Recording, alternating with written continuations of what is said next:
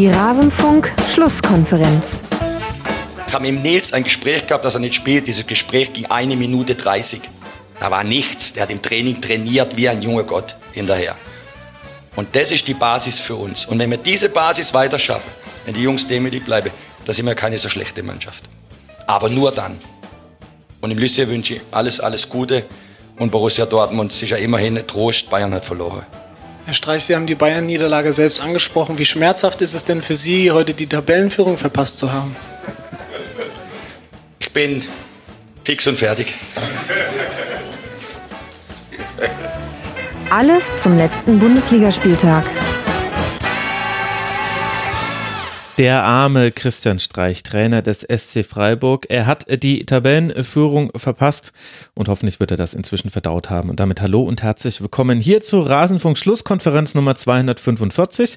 Mein Name ist Max Jakob Ost. Ich bin der G-Netzer bei Twitter und habe die Ehre, diese Sendung zum siebten Bundesligaspieltag zu moderieren mit einer sehr erlesenen Auswahl an Gästen. Ich freue mich, dass er sein Rasenfunkdebüt gibt, nachdem er eigentlich schriftlich schon sehr, sehr weit zurückliegend debütiert hat. Louis Löser, er hat im Forum als Ed der Unterstrich Löser schon so viele gute Einträge geschrieben, dass ich nicht an ihm vorbeikam. Auf Twitter ist er als Ed Regionalkapital unterwegs. Servus Louis, schön, dass du mal im Rasenfunk mit dabei bist. Servus Max. Freut mich sehr, dass wir das Ganze mal auditiv lösen können, was wir sonst immer nur schriftlich miteinander zu tun haben. Freut mich, dass du mit dabei bist unsere Brieffreundschaft nimmt ein Ende. ja, aber etwas wunderbar Neues entsteht, Luis. So musst du es sehen. Es ist kein Schön. Ende, es ist ein Anfang. Bevor es noch schwülziger wird an diesem Montagvormittag, begrüße ich außerdem Arne Steinberg. Er schreibt bei fc.com, ist dort Chefredakteur. Er ist beim Korrektiv. Er ist auf Twitter als steinberg-arne. Und ich freue mich sehr, Arne, dass du dir mal wieder die Zeit für den Rasenfunk genommen hast. Hi, Arne. Hi, ich freue mich auch. Hallo. Schön, dass ihr beide mit dabei seid. Wir wollen heute einen Schwerpunkt legen auf die TSG aus Hoffenheim. Das ist ganz gut. Jetzt nach diesem Spieltag passt das ganz gut rein. Vor allem Luis wird sich darüber freuen, denn er hat da seinen persönlichen Schwerpunkt. Natürlich besprechen wir aber auch alle anderen Partien dieses siebten Spieltags. Vorher möchte ich mich noch bedanken bei Peter, Raphael Erb, Matthias Henry, Fatsch and Bemme, Tobi V und Dominik. Sie alle sind Rasenfunk-Supporter und unterstützen den Rasenfunk Rasenfunk, der weiter Werbesponsoren und Paywall frei bleibt. Wir finanzieren uns ausschließlich über euch. Wenn ihr mehr dazu erfahren wollt, dann geht auf rasenfunk.de slash supportersclub. Und an der Stelle noch ein Hinweis, unter anderem wegen Unterstützern wie den genannten sind solche Sendungen möglich wie das Tribünengespräch zu den Football Leagues. Ja, ja, da ist wieder so einiges passiert. Inzwischen wissen wir, wer der Whistleblower, Schrägstrich Hacker, Schrägstrich die Quelle hinter den Football Leagues ist.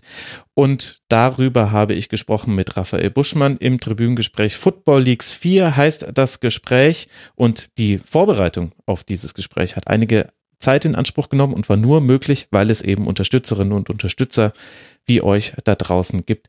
Herzlichen Dank dafür und an der Stelle auch eine Hörempfehlung. Solltet ihr das noch nicht gehört haben, würde mich interessieren, wie euch die Folge gefällt, denn dieses Football Leagues Thema wurde ja im Rasenfunk schon sehr häufig beschäftigt, mm, thematisiert.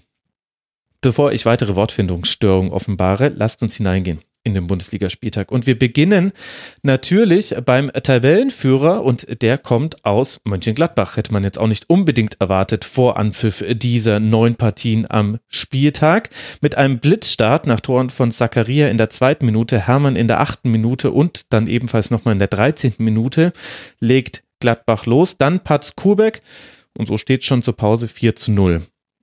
Trainer Martin Schmidt hat dann nach dem Spiel gesagt vom FC Augsburg, man wollte die zweite Halbzeit gewinnen. Auch das ist nicht gelungen. Endstand war ein 5 zu 1. Jetzt stellt sich für mich so ein bisschen die Frage, Arne, wenn wir jetzt Borussia Mönchengladbach einordnen wollen, können wir die gute Leistung von Gladbach vom schlechten Auftritt des FC Augsburg irgendwie trennen? Wie hast du Gladbach gesehen? Ja, das ist dann natürlich immer die Frage bei so einem Spiel, äh, das so ausgeht. Also ich glaube, ähm, die Art und Weise, wie Augsburg gerade die ersten Gegentore hergeschenkt hat, mehr oder weniger, so die ersten beiden, das war schon ähm, ja ein bisschen überraschend. Ähm, es war ein einfaches Muster, Ballgewinn irgendwo tief von Gladbach und dann ging es nach vorne und dann wurde eben mit, mit einer Rücklage gearbeitet und dann sind die Tore gefallen. Ähm, das ist dann natürlich schwierig, weil ähm, gerade so die beiden Sechser da ihren Raum nicht so richtig zubekommen haben und wenn es dann nach 13 Minuten 3-0 steht, jo, gut, dann ist natürlich auch schwierig, dann hinten raus dann noch das Spiel irgendwie zu drehen. Ähm, ja, Gladbach hat das dann im Griff gehabt äh, und jetzt 5-1 gewonnen. Ähm, wissen sie auch selber, glaube ich, einzuschätzen, aber was ähm, Augsburg da zum Teil fabriziert hat, äh, das hat mich schon so ein bisschen staunend hinterlassen, muss ich ehrlich sagen. Hm. Luis, wie hast du das Spiel gesehen? Ja, ähnlich wie Arne.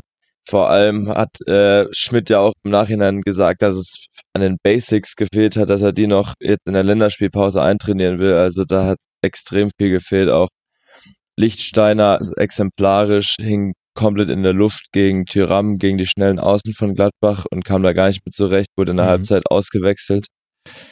Also war vor allem in der ersten Halbzeit ein schlechter Auftritt der Augsburger. Da stelle ich mir auch so ein bisschen die Frage, wie man das so in den größeren Kontext einordnen kann. Also, weil auf der einen Seite ist es sehr verständlich, dass eine relativ frisch zusammengewürfelte Viererkette, also drei Spieler davon kamen kurz vor Ende der Transferperiode, Lichtsteiner, Jetwa und Udo Kai ist dann erst äh, zurückgekehrt ins Team, dass man da Abstimmungsprobleme hat, okay, fair enough, wie der Nordire sagt. Aber auf der anderen Seite haben wir jetzt halt schon den siebten Spieltag. Wir haben erfahrene Spieler da hinten drin. Lichtsteiner, Jetwein, also Lichtsteiner hat schon in anderen Ligen seine Erfahrung gesammelt. Jetwein kennt auch äh, die Bundesliga, Udo Kai sowieso. Dann haben wir noch mit Kubek jemanden, äh, der das Torwartproblem bei Augsburg, was durch Kobel kurzzeitig gestopft war im letzten Jahr, jetzt doch irgendwie wieder aufmacht mit seinem Patzer vor dem 4 zu 0. Ich finde, Louis, das ist schon ganz schön bedenklich, was man da beim FCA sehen kann, mit 19 Gegentoren nach sieben Spielen. Ja, ich finde es vor allem so nominell, wenn man sich ansieht, wen die alles geholt haben für die Defensive, sieht es ja eigentlich erstmal ziemlich gut aus. Und dass man da das nicht auf die Reihe kriegt, dann ähm, mal die Abwehr irgendwie sortiert zu bekommen, ist schon bis, äh, ziemlich bedenklich. Kubek ist jetzt auch ein Unsicherheitsfaktor, wie du gesagt hast sah beim, beim 4-0 also schlechter als schlecht aus, versucht dann da noch so sich irgendwie reinzustellen, statt sich auf den Ball zu schmeißen. Ja. Also sah, war ein bisschen Slapstick auch dabei. Ja, das kam dann irgendwie noch mit dazu. Also ich tue mich schwer. Auf der anderen Seite hatte aber Augsburg auch Chancen. Also irgendwie dieses, dieses ach so eindeutige Spiel mit dem 5 zu 1 und ja auch, also auf jeden Fall verdienter Sieg für Gladbach, bevor sich jetzt die Borussia-Fans ärgern, was ich jetzt sagen werde. Aber auf der anderen Seite hatte ja auch Augsburg gar keine so schlechten Chancen, auch in der Anfangsphase. Also mit etwas mehr Glück geht es da irgendwie in eine andere Richtung. Also irgendwie habe ich beide Mannschaften nicht verstanden in diesem Spiel. Arne, wie ging es dir? Ja, ob ich jetzt beide Mannschaften verstehen muss, äh, lasse ich mal dahingestellt. aber ähm, also ihr hattet ja eben über die personelle Besetzung gesprochen in der Viererkette und ähm, ich glaube, das kann man sowieso nicht von den anderen Mannschaftsteilen dann trennen und dann nochmal beim 1-0, also Mora weg, vergisst da komplett irgendwie, was in seinem Rücken passiert und mhm. da ist für mich das Problem. Also ich glaube, es kann immer passieren, dass ein Spieler ein 1 gegen 1 verliert, ähm, gerade gegen das Tempo, was Gladbach hat vorne mit Tyram und Player und so weiter. Das ist das ist absolut möglich. Ja, da muss man dann eben mit umgehen, dass man das trotzdem noch verteidigt bekommt. Aber ähm, so die Art und Weise, wie dann so die Raumaufteilung war und auch Kedira in ein, zwei Szenen ähm, wurde ja dann auch ausgewechselt, hm. weil er platzverweisgefährdet war. Das ähm, ja, war auch keine Glanzleistung, wollen wir mal sagen. Ähm, ja, und eingangs hatte ich auch schon erwähnt, dass Gladbach das auch einzuschätzen weiß, äh, hoffentlich, diesen Sieg, weil da jetzt auch nicht alles so hundertprozentig super läuft. Also sie haben ja auch ihre schwierigen Phasen bereits gehabt in dieser Saison äh, mit der mhm. Niederlage gegen Wolfsberg in der Europa League oder auch gegen Leipzig. Ähm, von daher denke ich mal, ähm, sind sie sich der Tatsache bewusst, dass sie jetzt im Oktober nicht der Tabellenführer sind, der irgendwie komplett über die Dinge schwebt und dass sie auch noch ihre Probleme haben, ähm, sich auf die, auf die neue Spielidee von Marco Rose einzustellen. Das ist auch offenkundig geworden. Ne? Du sagtest ja eben, Abschlüsse von Augsburg gab es. Niederlechner hatte einen Abschluss äh, mhm. äh, irgendwie nach fünf Minuten oder so. Genau. Dann wurde eine Chance von Hahn noch kreiert, die abgeblockt wurde. Also da waren durchaus Sachen möglich, aber wie gesagt, also wenn es dann nach 13 Minuten schon 0-3 steht, dann ja, kannst du das Spiel eigentlich nicht mehr, nicht mehr richtig bewerten. Ähm, musst dann eben sehen, dass du einigermaßen hinten äh, stabil stehst und nicht komplett hergeschossen wirst. Und äh, dass Gladbach dann ein bisschen Tempo rausgenommen hat, ist auch klar. Die waren auch am Donnerstag im Einsatz. Mhm. Von daher, ja, ist jetzt glaube ich, eine schwierige äh, Aufgabe für Martin Schmidt, das zu analysieren im Nachgang. Ja, das wird Marco Rose definitiv einfacher haben. Unter der Woche 1 zu 1 bei Başakşehir hier. Da hat Patrick Hamann in der Nachspielzeit den Ausgleichstreffer erzielt. Jetzt macht er wieder zwei Tore. Luis, ich vermute mal, Patrick Hamann wird dir nicht so schlecht gefallen haben bei Gladbach. Nee, der war mit der beste Mann auf dem Platz und Rose hat es im Nachhinein auch noch auf der PK gesagt, dass so der Knackpunkt beim Köln-Spiel war, wo er, er meinte irgendwie, er hat ihn an den Augen angesehen, wie er brennt für dieses Derby und dass sie seitdem immer sagen, warum nicht jedes Spiel so wie Derby gegen Köln. Mhm. Und das hat man Hört jetzt schon der angemerkt. Nicht ganz so gern. Och, naja, hat ja nicht ganz unrecht. Ja. Entschuldigung. Ja, und äh, das hat mir eben auch angemerkt, dass er einfach heiß war auf diese Tore und also eigentlich der Mann auf dem Platz zusammen mit Player vielleicht noch. Hm. Anne, wie bewertest du denn die Offensive, die wir bei Gladbach sehen können. Also Defensive steht auch gut da, sechs Gegentreffer nach sieben Toren. Wir haben es jetzt schon thematisiert, man hat auch ein bisschen was zugelassen, allerdings wurde ja auch rotiert, also Janschke und Benzebaini zum Beispiel von Anfang an mit dabei. Benzebaini hat sich auch in einer Szene zum Beispiel rausziehen lassen, wo es nicht hätte sein müssen, aber Gut, das ist halt dann mal so und bei einem 5 zu 1 kann man da auch einfach so leicht drüber gehen. Wie gefällt dir denn das, was man offensiv sehen kann bei Gladbach? Sind jetzt ja auch schon 15 Treffer nach äh, sieben Spieltagen, jetzt wenn auch fünf in der Partie mit dazu kamen. Was zeichnet denn da Gladbach aus? Ja, ich glaube, sie bringen hohes Tempo mit insgesamt, äh, mit Embolo, der gestern äh, oder der äh, in dem Spiel jetzt nicht ähm, von Anfang an gespielt hatte. Tyram äh, hat eine unheimliche Endgeschwindigkeit, Player sowieso. Also die drei alleine haben schon eine enorme Qualität und kommen natürlich dann auch der Spielidee entgegen. Dahinter sind auch noch m, gute Spieler jetzt mit, mit Benes, der ein bisschen tiefer agiert äh, und, und die Spieler einsetzen kann. Und ähm, ich glaube, da wächst mhm. schon ein bisschen was zusammen. Also qualitativ sehe ich da ähm, wenig Probleme. Ähm, die Frage ist dann natürlich, wie wird das aufgefangen von den zentralen Mittelfeldspielern. Äh, wie können die den Offensiven den Rücken frei halten? Wie decken die die Räume ab und so? Und da gab es ja schon ähm, Spiele auch, wo Gladbach mit Raute gespielt hatte, äh, mit Zakaria und so und dann äh, mit Neuhaus. Hm, das war gegen Köln jetzt schon ganz gut, fand ich. Also wenn wir auf das Spiel zurückgehen, aber auch nicht ganz unproblematisch. Äh, und da ist so ein Spieler wie, äh, wie Kramer dann einfach ganz, ganz wichtig, weil er erfahren ist, weil er eben ähm, ja, so ein bisschen die Viererkette beschützt. Und er hat gestern auch, glaube ich, ähm, zweimal war er der Ausgangspunkt für eben diese Gegenbewegungen, aus denen dann Tore entstanden sind. Also das mhm. ist dann, glaube ich, so der, der Balancegeber so ein bisschen ähm, für die ganzen Kreativen, die da vor ihm spielen. Und er ergänzt sich einfach sehr gut mit Zakaria, der dann eben dann auch den Raum hat, äh, Vorstöße zu machen. Unter anderem ja beim 1 zu 0 hm, sticht er quasi in den Raum, den er Moreweg aus dem Augen verloren hat. Das haben wir vorhin schon kurz angedeutet. Und das kann halt Zakaria auch mit einem ganz anderen Selbstbewusstsein und ganz anderem Zug machen, wenn er weiß, da ist noch ein Kramer auf dem Feld, der absichert. Ich finde, Kramer spielt das noch sehr viel defensiver als zum Beispiel eben Neuhaus, der ja auch mhm. eher so in der Achter Achterrolle mit dabei bei Gladbach auf dem Feld steht. Das passt schon ganz gut und zeigt vielleicht auch, wo die Stärke von Gladbach ist. Also es ist jetzt nicht alles äh, Gold, was glänzt, es ist aber auch definitiv vieles schon sehr gut bei Gladbach. Aber wenn man sich eben anguckt, dass man jetzt diesen sehr, sehr überzeugenden, klaren Sieg nach einem schwierigen Spiel in der Europa League erreicht und gewisse Spieler noch gar nicht auf dem Feld stehen, wie eben zum Beispiel Florian Neuhaus, der sehr, sehr wichtig war in einigen Spielen, wie eben Brel Bolo, der auch schon seine Qualitäten gezeigt hat, dann sieht man, was sich auch bei Gladbach verändert hat hin zu dieser Saison. Man hatte immer schon eine gute Bank, aber ich hatte das Gefühl, die war immer eher auf den Flügeln stark und unter dem Aspekt Tempo. Jetzt wenn ich mir die Spieler angucke, die da draußen geblieben sind, Neuhaus, Embolo, daneben noch Wendt und Elvedi, von, wenn wir jetzt von der Startelf sprechen, dann haben wir da eben auch viel Kreativität aus dem Zentrum, was man mal, die man mal schonen kann, Kreativität, die man mal auf die Bank setzen kann und die man dann bringen kann. Und das finde ich ist schon nochmal eine neue Qualität bei Gladbach. Und da fehlen ja noch manche Spieler. Also Raphael hat jetzt gar nicht gespielt, Stindl immer noch verletzt. Also könnte auch noch was gehen. Guter Kader, keine Frage. Ach, Arne, ich mag das. Ich einfach zwei Minuten vor mich hin laviert, auch so ein bisschen in meinen eigenen Formulierungen verloren und du sagst dann das, was ich eigentlich sagen wollte, in einer Sekunde. Dann lassen wir es äh, dabei auch bewenden. Auf Gladbach wartet jetzt erst eine Länderspielpause und dann eine sehr spannende Kombination aus Spielen bei Dortmund, in Rom bei der Roma, dann zu Hause gegen Eintracht Frankfurt, dann wieder in Dortmund im DFB-Pokal, dann in Leverkusen und dann zu Hause gegen die Roma. Also alter Falter, der nächste Spielmonat für Gladbach, die nächsten Partien, die werden echt interessant. Da kann man dann gerne drauf äh, gucken. Ich glaube, da können wir uns alle drauf freuen.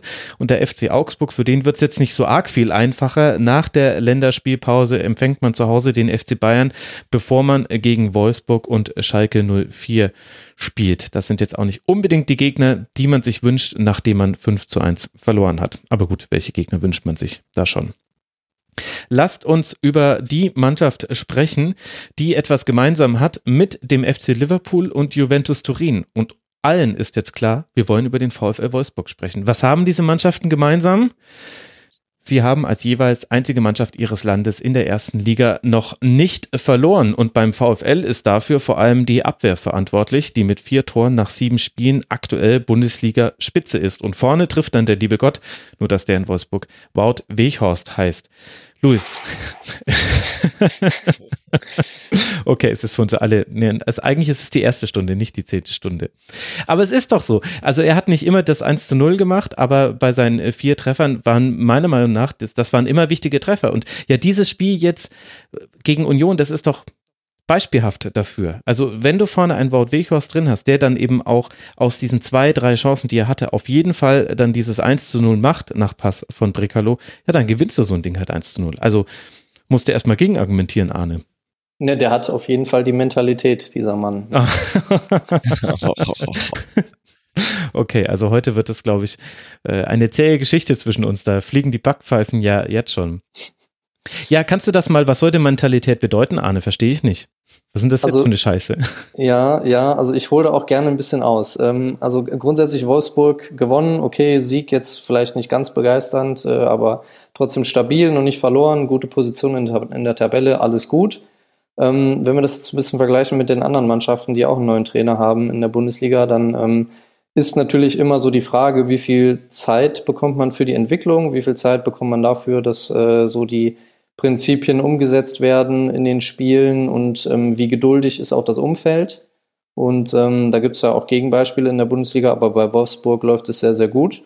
Und ähm, Glasner stand jetzt nicht unbedingt so bei allen auf dem Zettel und niemand wusste so genau, okay, wer ist das eigentlich, was hat er für eine Idee. Hm. Ähm, ich hatte aber das Glück, dass ich auch Wolfsburg im Trainingslager ein bisschen ähm, ja, beobachten konnte und ähm, da sieht man eben, wenn wir jetzt auf Weg, Weghaus zu sprechen kommen, der Typ hat halt einfach Bock. Der hat einfach Bock zu gewinnen, egal was das für Spielformen sind. Ob das Fußballtennis ist, ob das ähm, irgendwelche, keine Ahnung, Abschlussspiele sind, ob das kleinere Spielformen sind, der, der pusht einfach unheimlich. Der pusht sich selbst, der pusht seine Mitspieler und ähm, der ist halt einfach ein Winner-Typ, wenn man das jetzt einfach mal so platt sagen kann. Und das, und das sieht man ja. Ne? Also man hat natürlich auch Spieler mit enormer Qualität, die jetzt im Training vielleicht nicht so abliefern, die jetzt nicht so die Trainingsweltmeister sind.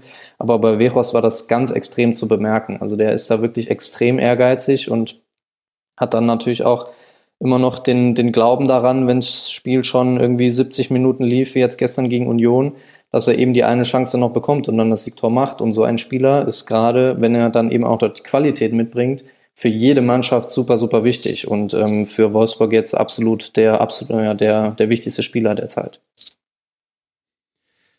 Und warum hatte Wolfsburg dann dennoch so viele Probleme gegen Union Berlin, das ja auch sehr gut auch ein Tor hätte erzielen können? Also Trainer Urs Fischer hat nach dem Spiel unter anderem auch die Chancenverwertung seiner Mannschaft kritisiert. Luis, wie hat dir Union gefallen und wie hat es Union geschafft, Wolfsburg das Leben dann doch recht schwer zu machen an diesem Sonntagnachmittag? Ich finde auch, dass Union eine, eigentlich eine gute Leistung abgeliefert hat und ähm, Union hat es geschafft, indem sie zum ersten Mal in dieser Saison mit einer Dreier- bzw. Fünferkette aufgelaufen sind und die Aufstellung der oder die Grundordnung der Wolfsburger quasi gespiegelt haben und sie dadurch eigentlich auf dem ganzen Platz in 1 gegen 1 Duelle verwickelt haben und da ich glaube, die Zweikampfquote, die du jetzt nicht immer gerne anführst, aber die da ganz gut passt, ähm, hat sich, hat, war auch ziemlich pro Union. Also da haben sie versucht, nach dem Europa League-Auftritt von den Wolfsburgern ihre physische Überlegenheit ein bisschen zu nutzen. Mhm. Hat über lange Strecken auch gut funktioniert, aber letztendlich äh, hat dann Wolfsburg diese individuelle Klasse, dass sie noch einen Brekalo von der Bank bringen können, der da nochmal für so einen Moment sorgt und Wichhorst in Szene setzt. Union war dann mal kurz ein bisschen unsortiert. Hinten hat Lenz noch, glaube ich, das Absatz aufgehoben und dann geht's halt trotzdem 1-0 nach einer eigentlich ordentlichen Leistung, wo es vorne vor allem gefehlt hat, in den Abschlüssen, in den, den letzten Pass, der letzte Schuss, da war Union halt, da merkt man, dass sie eben eher so ein klassischer Zweitliga-Aufsteiger sind, der jetzt nicht hat, um da vorne noch die Überspieler reinzubringen. Mhm. Also 60 Prozent war die Zweikampfquote pro erste FC Union Berlin. Also dann doch relativ deutlich aufs ganze Spiel hingesehen. Ich bin mir auch nicht so ganz sicher, wie man jetzt als Union Berlin dieses Spiel positiv äh, verarbeiten soll. Also es geht ja darum, das konstruktiv zu verarbeiten, wenn du keinen Punkt mitnimmst und damit erstmal auf Tabellenplatz 16 jetzt in die Länderspielpause gehst, weil auf der einen Seite hat das ja sehr gut funktioniert mit dem Spiegeln der Formation und gleichzeitig hat damit Urs Fischer auch so ein bisschen antizipiert, dass aktuell der VfL unter Glasner nur dieses eine System spielt und nur vor allem den gleichen Spielprinzipien treu bleibt im Spiel. Das heißt, da siehst du keine Umstellung, die dann einfach sowas sowas aushebelt, was man sich überlegt als Matchplan. Also das war, glaube ich, gut und das ist auch was, was bestimmt der eine oder andere Gegner gegen den VfL auch noch kopieren wird, meiner Meinung nach. Auf der anderen Seite war aber das ganze Spiel darauf ausgelegt, dass Union erstmal das schafft, diese 1 gegen 1 Duelle mehrheitlich für sich zu gewinnen. Kann man Haken dran machen. Das hat eigentlich ganz gut geklappt mit einigen wenigen Ausnahmen, vor allem Brekalo, der dann von der Bank kam. Auf der anderen Seite war es aber auch darauf ausgelegt, dass Union wenige Fehler selbst macht. Und da fand ich, sind naturgemäß, ich meine, es ist ein Aufsteiger, dann doch ein paar zu viel passiert. Und das hätte auch schon früher bestraft werden können. Also es gab in der ersten Halbzeit früh eine Situation, in der Union einfach im Spielaufbau den Ball verliert und äh, direkt Wolfsburg zu einer Chance kommt. Es gab zwei, drei Situationen, wo auf dem Flügel Wolfsburg in direkten Duellen den Ball gewonnen hat und dann scharfe Flanken nach innen gebracht hat.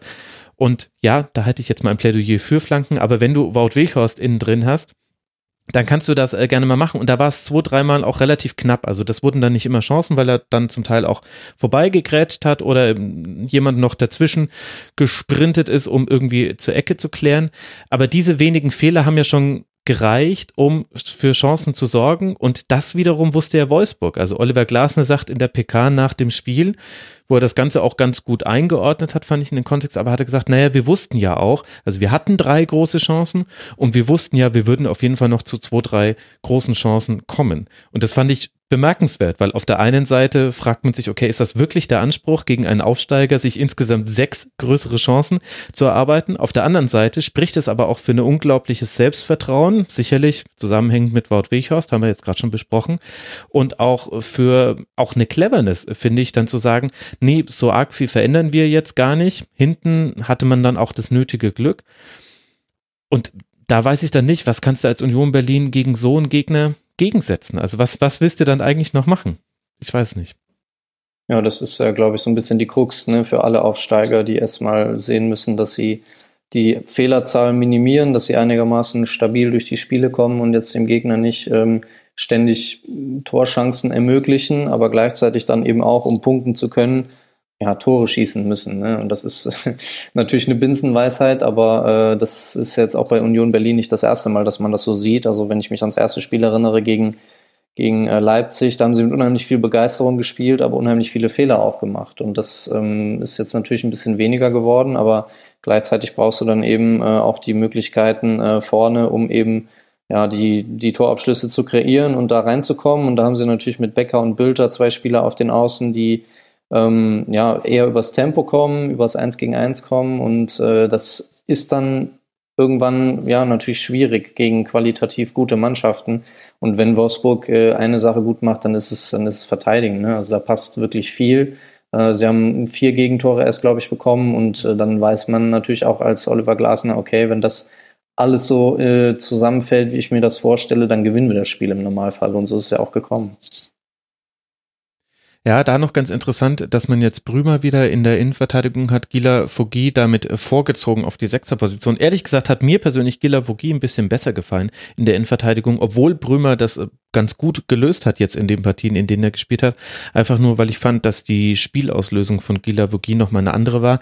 Aber diese, diese Sechser, Schrägstrich, Achter Position, je nachdem welcher Spielphase man sich gerade befindet, die ist einfach extrem wichtig. Also Schlager war da der entscheidende Mann bei Wolfsburg mit seiner Verletzung, ist ganz viel in der Offensive des VfL zu erliegen, zum Erliegen gekommen und da tut Gila Vogie dem VfL schon gut, weil er neben sich einen gerade Bockstarten Maxi Arnold hat, der ja. defensiv einfach alles wegräumt und offensiv auch noch viele Aktionen hat. Also diese direkt aufs Tor gezogene Ecke, das hättest du von Maximilian Arnold nicht in jedem Jahr gesehen. Das ist jetzt einfach nur meine persönliche These, aber der hat auch einfach ein, ein Selbstvertrauen bekommen und weiß auch, dass sein Trainer das von ihm sehen möchte, dass er offensiv in Erscheinung tritt, auch mit Distanzschüssen.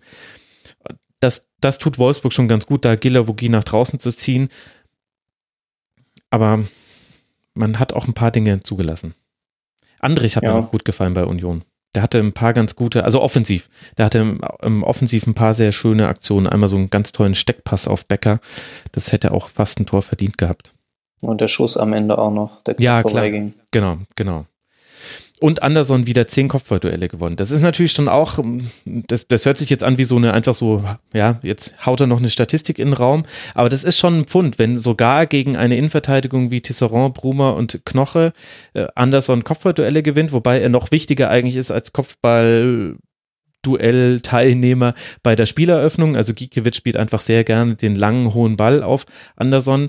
Und da, da könnte Union noch ein bisschen mehr mitarbeiten, finde ich. Ich finde, obwohl eigentlich alle wissen, was passieren wird bei langen Bällen aus der Abwehr von Union, die es einfach häufig gibt, kommen da trotzdem viele Mannschaften noch gar nicht so gut damit klar. Aber Union hat, hatte manchmal nicht die richtigen Abstände, um da den zweiten Ball dann sauber zu verarbeiten. Das ist so ein bisschen unnötig. Also es ist einfach so, man verschenkt damit äh, kleinere Optionen, die jetzt dann vielleicht kommen werden beim, beim weiteren Programm. Man spielt jetzt dann gegen Freiburg zu Hause, dann in München, dann nochmal in Freiburg im DFB-Pokal und dann gegen Hertha und Mainz 05. Also da, da ändert sich jetzt so ein bisschen die Geschmacksrichtung der Gegner schon ein bisschen graduell. Das Auftaktprogramm war relativ hart für Union Berlin. Jetzt langsam kommen so Gegner mit dabei, wo man sich vorstellen kann, okay, da geht dann vielleicht auch offensiv mehr.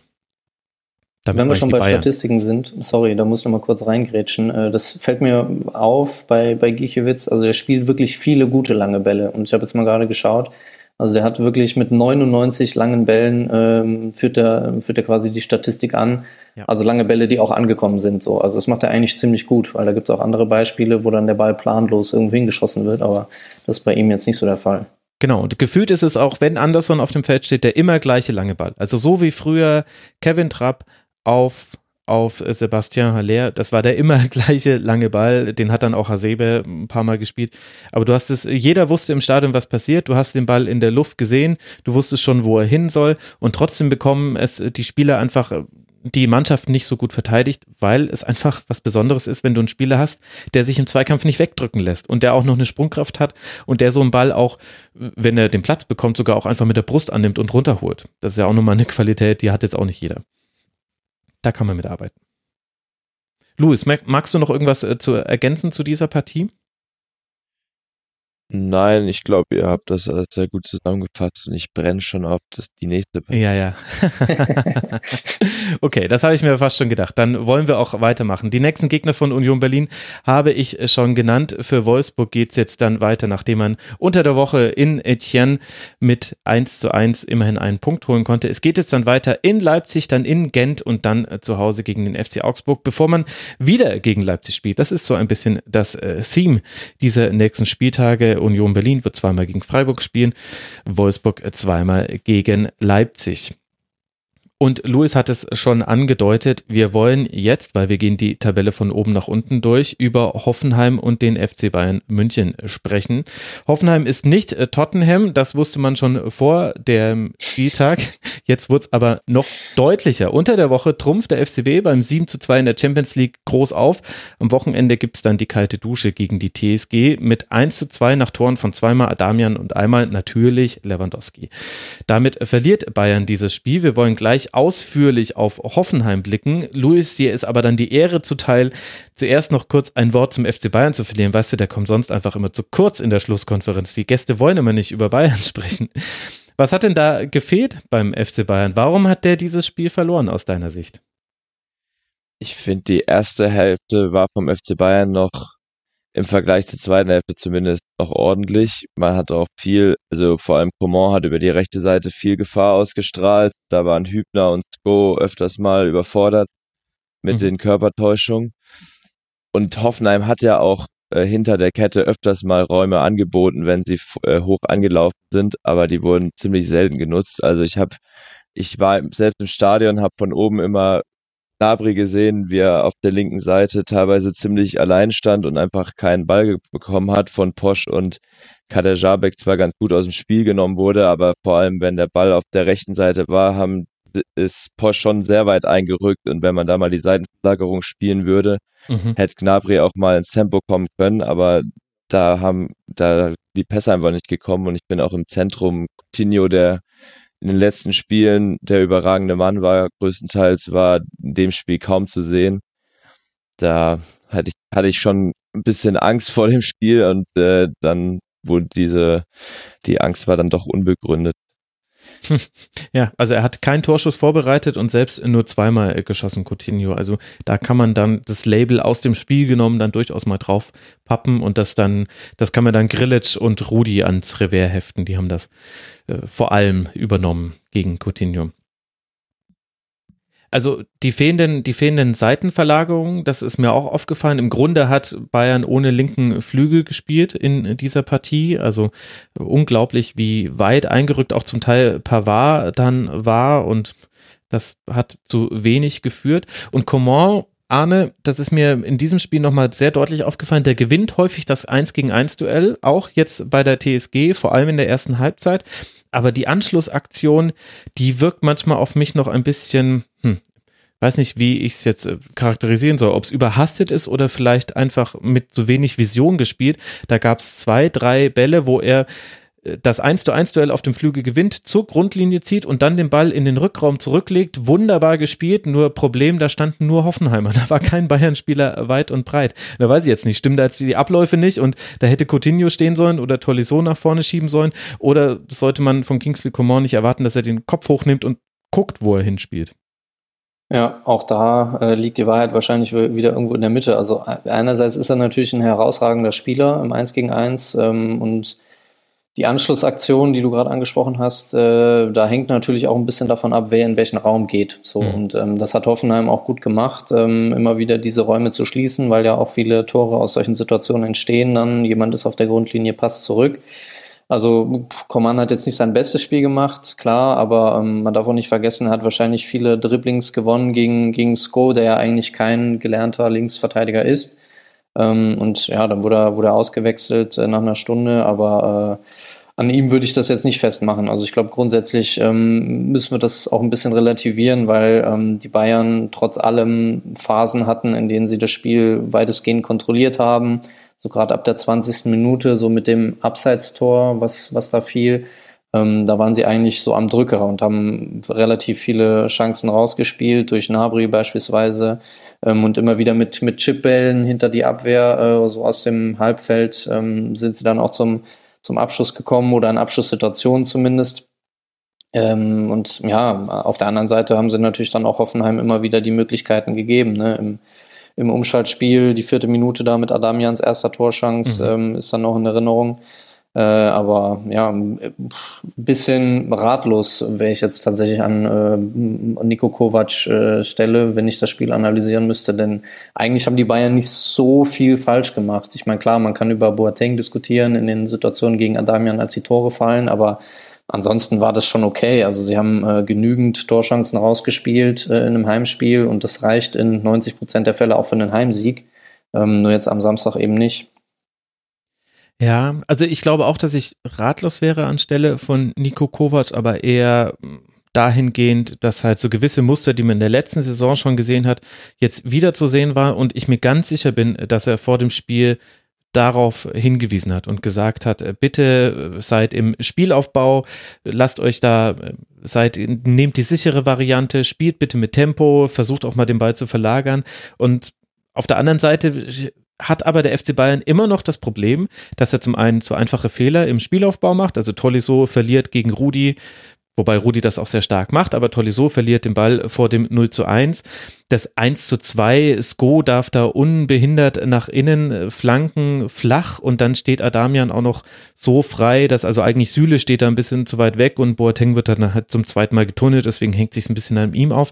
Aber das sind Fehler, die dürfen zum einen einfach nicht passieren und es hat dann ehrlich gesagt auch nichts mit dem Trainer zu tun, auch wenn es sehr en vogue ist, dann nach Niederlagen sofort dann den Trainer wieder in Frage zu stellen.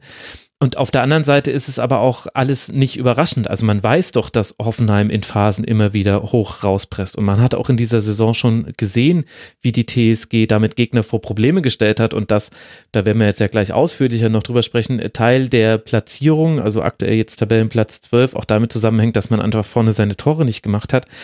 Also ich finde, der FC Bayern Klar, unter der Woche dieses Spiel in Tottenham, klar, man kann die Frage stellen, hätte rotiert werden müssen, aber auf der anderen Seite können das doch alles keine Gründe dafür sein, dass du auf diese Art und Weise dieses Spiel verlierst. Womit ich jetzt nicht die Leistung von Hoffenheim schmälern möchte, aber halt darauf eingehe, was du ja auch gesagt hast, Anne, dass Bayern da durchaus auch seine Chancen hatte und man eigentlich auch das Gefühl hatte, das, das Spiel neigt sich zugunsten des FCB. Vielleicht haben sie das selber, dieses Gefühl auch zu sehr gehabt. Aber mir ist es so ein bisschen unerklärlich, warum, warum so viele Fehler gegen den Ball passieren von Spielern, die das auf einem anderen Niveau oft hinbekommen. Ja, und dann ist die Frage, welche Rolle spielt äh, das Spiel unter der Woche, beziehungsweise das Ergebnis unter der Woche. Ähm, ich glaube, ähm, Kovac hat nicht so viel rotiert. Äh, ich habe jetzt das Spiel nicht gesehen. Gar nicht. Äh, in London hat gar nicht rotiert. Also, okay. Ja. ja, kann dann natürlich auch ein Erklärungsansatz sein. Also ähm, jetzt Thiago, quasi, oder? genau, also ähm, äh, verletzungsbedingt ähm, musste er umstellen, aber ansonsten war es quasi gleichbedeutend zu der, zu der Mannschaft, die dann in der zweiten Halbzeit da dieses tolle Spiel gemacht hat. Vielleicht war aber halt auch dieses Spiel in Tottenham so ein bisschen äh, Sand in den Augen der neutralen Beobachter. Denn klar, das Ergebnis 7 zu 2 und ein, ein überragender Napri mit vier Toren, aber ich fand, Luis, da hat halt der FC Bayern auch wirklich aus jedem Schuss jeden Treffer äh, aus jedem Schuss einen Treffer gemacht und dann, dann wird das Spiel halt so hoch. Aber die Qualität habe ich jetzt in dem Spiel gegen Hoffenheim eher auf Seiten der TSG gesehen und nicht beim FC Bayern. Ja, vor allem war ja auch äh, Tottenham in den drei, ersten 30 Minuten eigentlich die bessere Mannschaft und Kovac hat ja danach auch versucht, die Erwartungen dementsprechend zu managen, dass man eben jetzt nicht auf äh, von diesem Ergebnis geblendet wird, aber es hat offenbar nichts genützt. Und Hoffenheim hat dafür zum ersten Mal in diesem in dieser Saison eigentlich richtig effektiv mal gespielt, was gegen die Bayern auch vonnöten ist, weil du da einfach nicht viele Chancen bekommst. Mhm. Man kennt es ja schon von der Nagelsmann-Zeit und das werden wir auch später bei Raba nochmal besprechen. Ähm, die fehlende Effizienz nach vorne, die bei Hoffenheim irgendwie mit irgendwie zum zur Corporate Identity ge gehört. Und äh, dieses Mal hat es irgendwie funktioniert, dass man mal auch dank Adamian, der jetzt zum ersten Mal von Beginn an ran durfte, sich gegen Wolfsburg und gegen Gladbach empfohlen hat in seinen Kurzeinsätzen, hm. der dann einfach mal eiskalt abschließt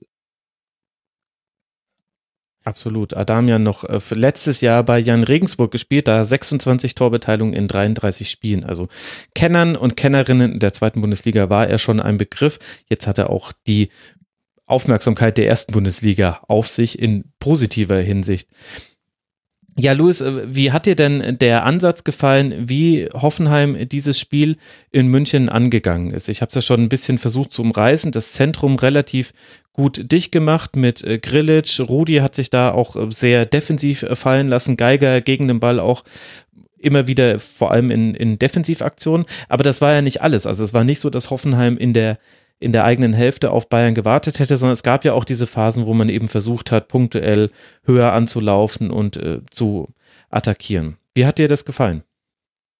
Ja, man sieht jetzt, also man kann natürlich Bayern-Spiel nicht als Standard nehmen oder als Vergleichspunkt, aber man sieht jetzt schon, wo Schreuder hin will mit seinem, mit seinem System und auch mit seiner Grundordnung hat er viel rumprobiert und hat jetzt auf dieses etwas asymmetrische 4-3-3 in den letzten Spielen ein bisschen fest drauf eingestellt mit Kader Jabek, der eigentlich gelernter Rechtsverteidiger ist, als rechter mhm. Flügel und Posch als Rechtsverteidiger, was sich dann gegen den Ball mehr als Fünferkette darstellt.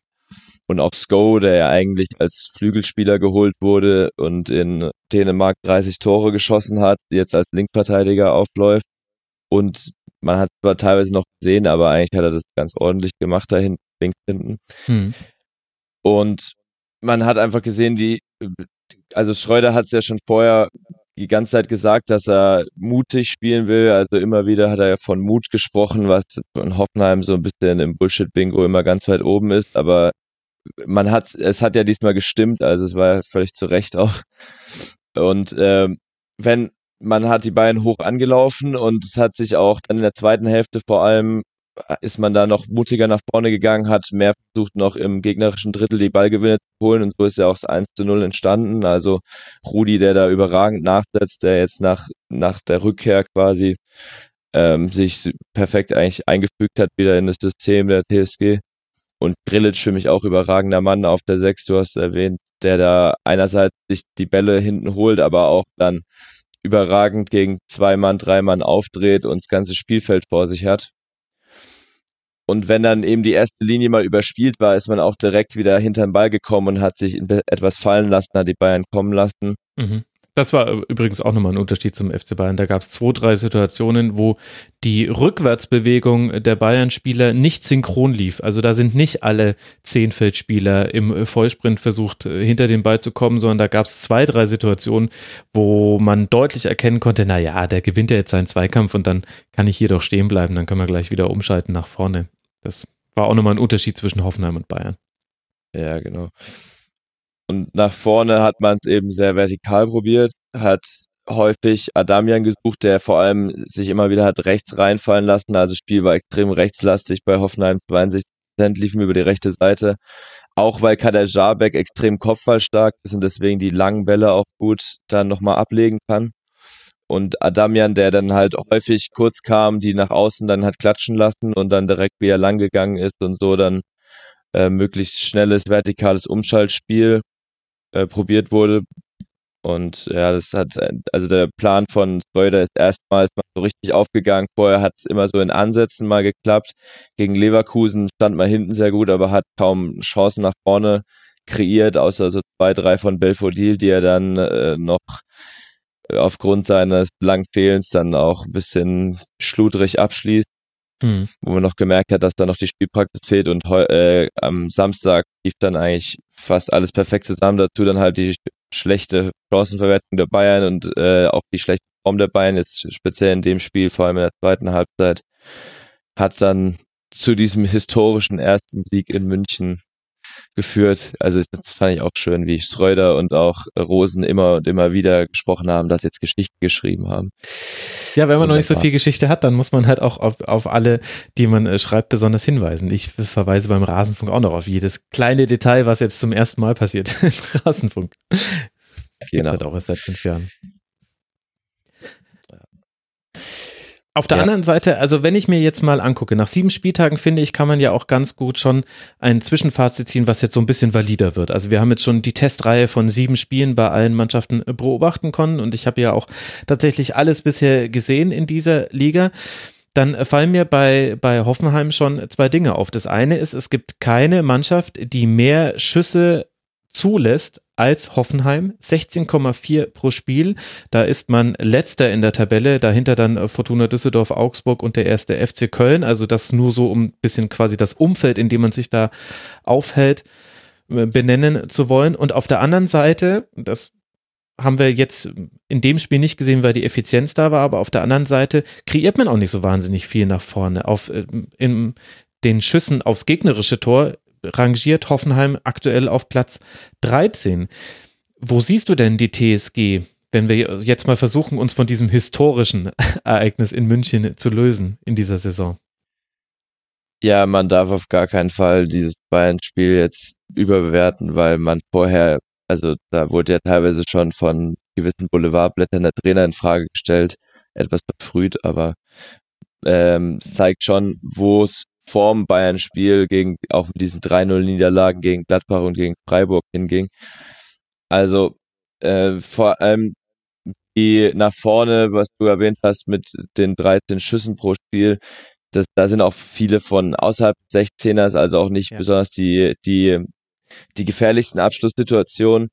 Und das lag, also mittlerweile hat sich etwas angefangen, aber es lag am Anfang auch dran, dass Schreuder noch lange gesucht hat und auch mit den Offensivabgängen mit Joel Linton und mit dem ihr beide Kreativspieler abgegangen sind, aber auch das, die Grundordnung und das System hat Schreuder lange gesucht. Er hat am Anfang im 3-4-3 häufig gestartet in den Testspielen und dann auch gegen Frankfurt und gegen Bremen und da, da hat dann die Staffelung komplett gefehlt. Da stand man fast mit fünf Leuten auf einer Linie.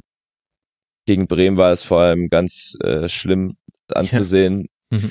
Und dann hat man auch gegen Würzburg im Pokal und äh, dann auch in der Liga gegen Freiburg unter anderem hat man so einen äh, 5-2-1-2 oder wie man es nennen will, also so ähnlich wie Frankfurt es spielt, mit zwei Sechsern und einem Trainer gespielt und da haben dann die Abstände nicht gestimmt. Da war Geiger häufig sehr allein und Rudi und Grillitsch standen zu tief. Da hat's Reuter auch immer wieder gefordert, dass einer von den beiden Sechsern mit nach vorne kommt. Und äh, er hat es dann irgendwann aufgegeben, hat dann doch wieder die äh, Formation mit einem Sektor, zwei Achtern genommen, so wie es letztes Jahr auch Nagelsmann am äh, häufigsten ähm, spielen lassen hat. Und es hat auch deutlich besser funktioniert. Da waren die Halbräume dann besser besetzt.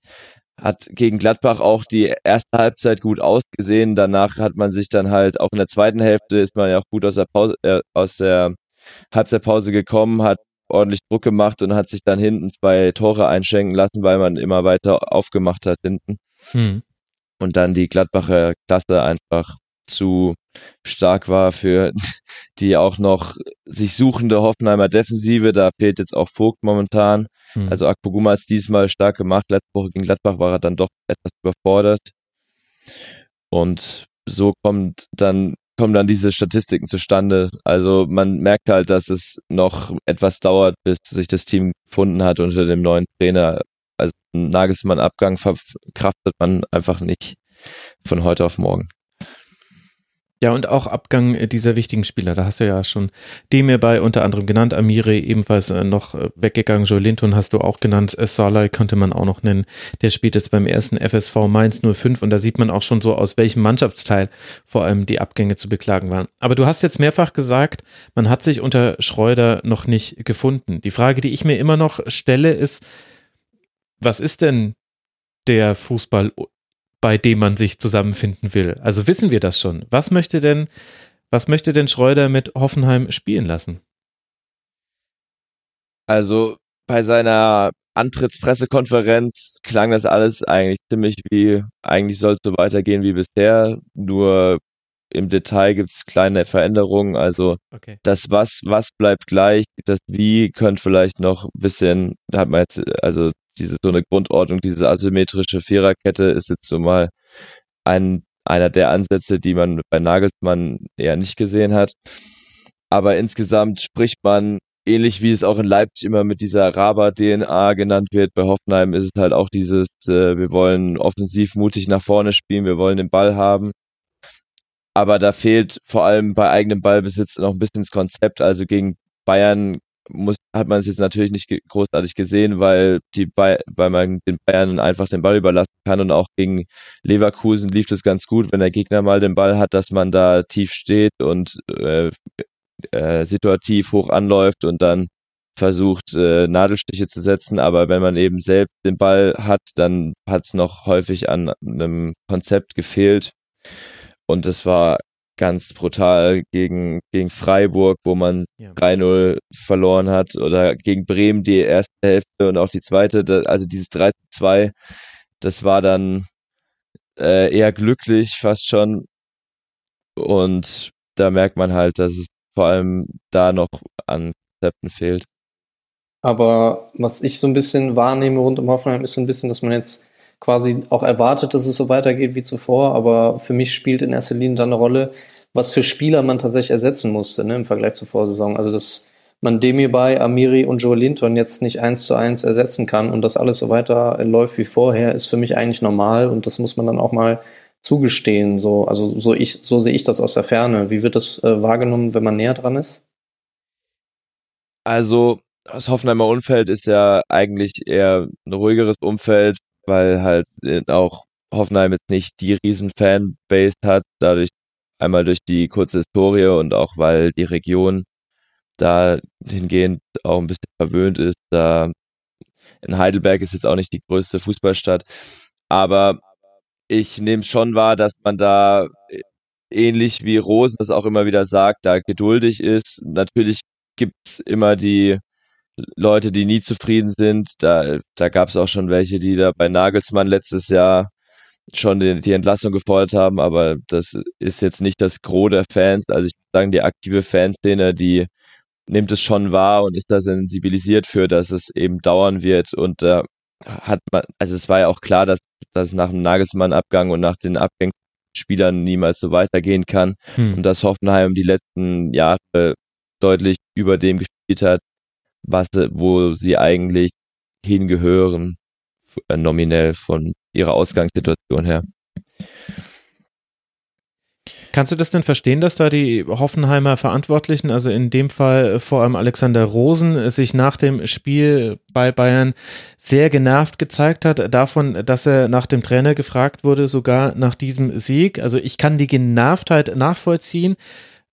Auf der einen Seite, weil man kann eben all die Argumente bringen, die du ja auch gemacht hast und die Arne ja auch gerade noch mit reingeworfen hat. Auf der anderen Seite ist es aber halt leider, möchte ich sagen, ein ganz normaler Reflex, dass es eben so ist, wenn man aktuell, also aktuell Platz 12 mit acht Punkten, hätte man jetzt diesen Sieg nicht geholt, dann wäre Hoffenheim noch weiter hinten drin, wahrscheinlich irgendwo um den Platz 14, 13 herum mit nur fünf Punkten das ist doch eigentlich ganz normal, äh, dass dann äh, Trainerfragen gestellt werden bei einem neuen, bei einem neuen Übungsleiter.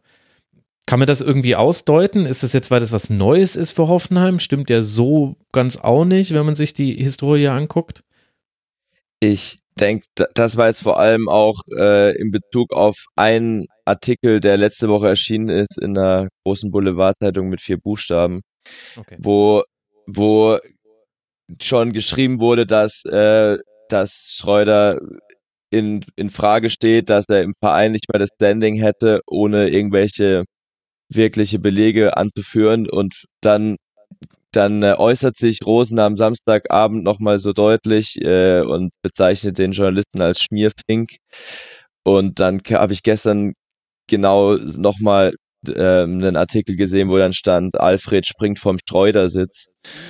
So, und zwar von der exakt gleichen Zeitung. Also außer dass dieses Wortspiel unter aller Sau ist. Äh. Ja, Moment, da möchte ich jetzt mal kurz die Kollegen. Das ist das erste und einzige Mal, dass ich mich äh, vor die Bildzeitung äh, schützend stelle und sage, bei Wortspielen don't judge.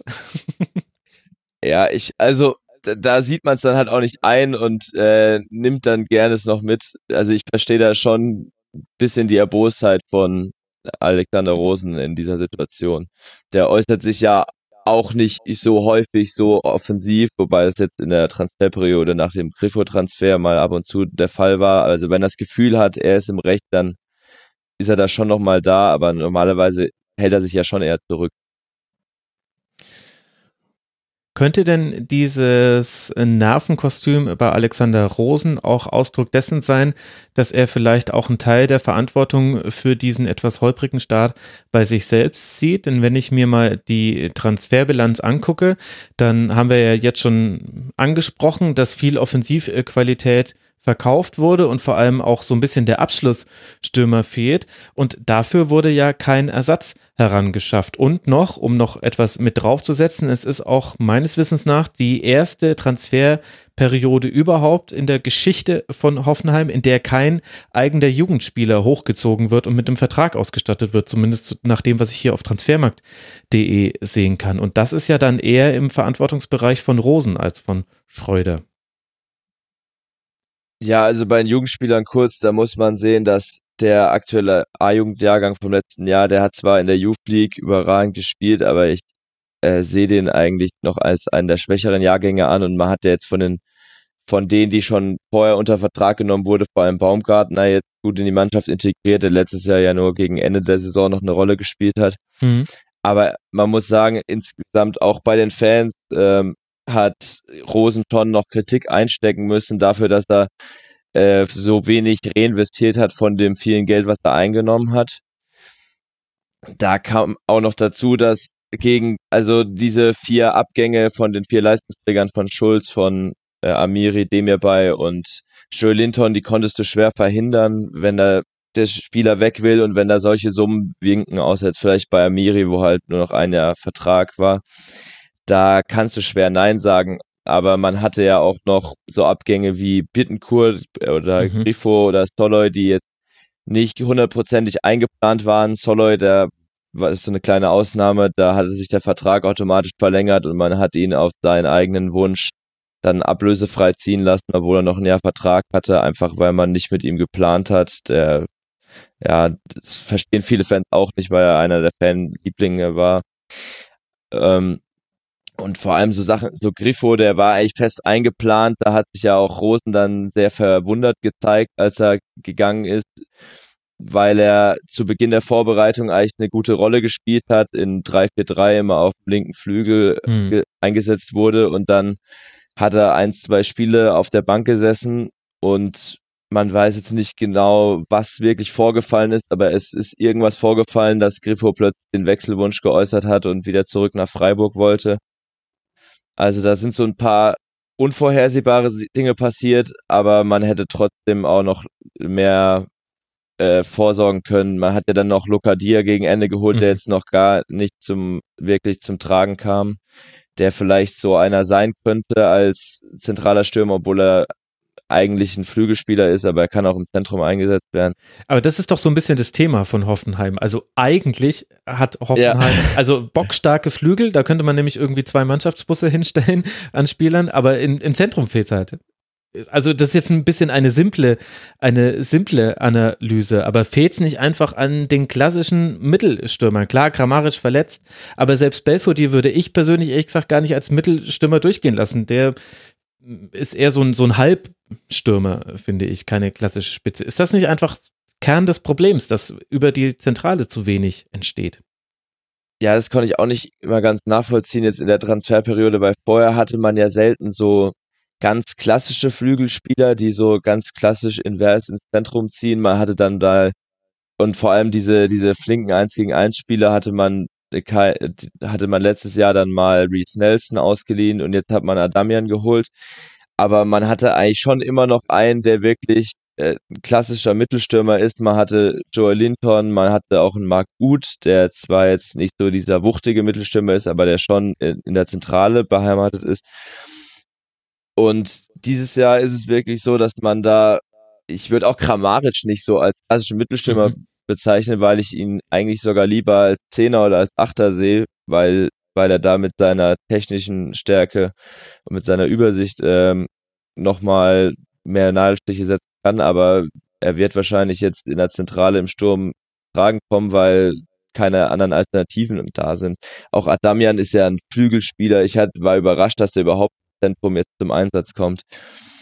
Aber hat sehr gut gemacht. Trotzdem kann es jetzt nicht eine Dauerlösung sein, dass man da immer nur so Leute, die eigentlich auf den Außen ihre Stärken haben, im Zentrum einsetzt. Also ehrlich gesagt verstehe ich da viele Dinge bei der TSG nicht. Kannst du mir denn sagen, welche Rolle eigentlich Hoffenheim jetzt in der Bundesliga spielen möchte? Also man steht ja jetzt finanziell auf eigenen Füßen. Man hat auch in dieser Transferperiode sehr, sehr viel Geld eingenommen. Das hast du ja selber auch schon thematisiert. Man hatte so ein bisschen das Label, das will ich jetzt auch noch nicht komplett absprechen, jetzt nur wegen ein, einer Viertelsaison, das, das Label, dass man Jugendspieler in den Profifußball hineinbringt, damit zum einen Geld verdient und zum anderen aber auch immer mal wieder Ausflüge ins internationale Geschäft starten kann. Es hing allerdings auch viel am Trainer Julian Nagelsmann, der zumindest scheint es so zu sein, ja ein Ausnahmetalent zu sein scheint auf seiner Position. Welche Rolle will denn Hoffenheim in der Liga spielen, jetzt mal langfristig gesehen, so auf die nächsten fünf Jahre hinweg? Ich denke, man sieht sich auch mehr so als so ein Team im oberen Tabellendrittel, was dann immer mal wieder in die in die internationalen Plätze hervorstoßen kann, aber wo es jetzt kein Muss ist, dass man da jedes Jahr dabei ist. Da, das das ähm, wird ja auch von Rosen immer wieder betont, dass die letzten Jahre eher eine Ausnahme als die Regel sind. Mhm. Und jetzt jetzt auch man will halt auch diese Spielidee, die von Nagelsmann sehr geprägt wurde, möchte man jetzt so im so rüber retten, dass sie im gesamten Verein unabhängig von Personal äh, gefestigt ist. Also Nagelsmann hat ja diese unter Rangnick wurde ja bereits dieses Offensive bei, für Hoffenheim festgeschrieben, aber Nagelsmann hat es dann weiterentwickelt, hat diese Ballbesitz, ähm, diese Ballbesitzaspekte hinzugefügt mhm. und die, diese Spielidee, die soll gefestigt werden, die soll im Verein so, ähm, dafür soll Hoffenheim stehen. Und dadurch soll es dann auch immer mal wieder möglich sein, auch in die internationalen Plätze vorzustoßen, auch wenn es eher die Ausnahme sein soll. Okay. Kleine, ganz kleine Einschränkung noch, das obere Tabellendrittel, das sind alle internationalen Plätze. Also dann sagen wir obere, ja. sagen wir die obere Tabellenhälfte.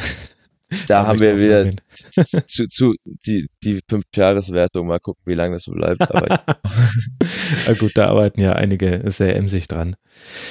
Also ich bin gespannt, wie sich das äh, bei Hoffenheim weiterentwickelt. Ich fand es schön, dass wir jetzt an der Stelle mal ein bisschen ausführlicher drauf gucken konnten, weil Hoffenheim schon eine der Mannschaften ist, die noch mehr Rätsel aufweist als Antworten in dieser Saison, auch wenn jetzt da dieser Sieg natürlich ein bisschen lindert den Schmerz des Fragenden. Für Hoffenheim geht es jetzt dann weiter zu Hause gegen Schalke, dann in Berlin bei Hertha und in Duisburg im DFB-Pokal. Der FC Bayern, über den wir am Anfang des Segments ja auch gesprochen haben, wird jetzt dann nach Augsburg und Piräus reisen. Das sind die nächsten beiden Partien des FC Bayern, bevor man zu Hause den ersten FC Union Berlin empfängt. Damit haben wir jetzt die Plätze 1, 2, 3 dieser Liga besprochen. Jetzt äh, kommen wir zum Platz 4 und zu der Mannschaft, äh, bei der sich der Cheftrainer, wie im Intro gehört, in der Pressekonferenz sehr erbrust darüber gezeigt hat, dass man nicht die Tabellenspitze attackieren konnte. Wir wollen über den SC Freiburg sprechen. Der hat gegen Borussia Dortmund 2 zu 2 gespielt.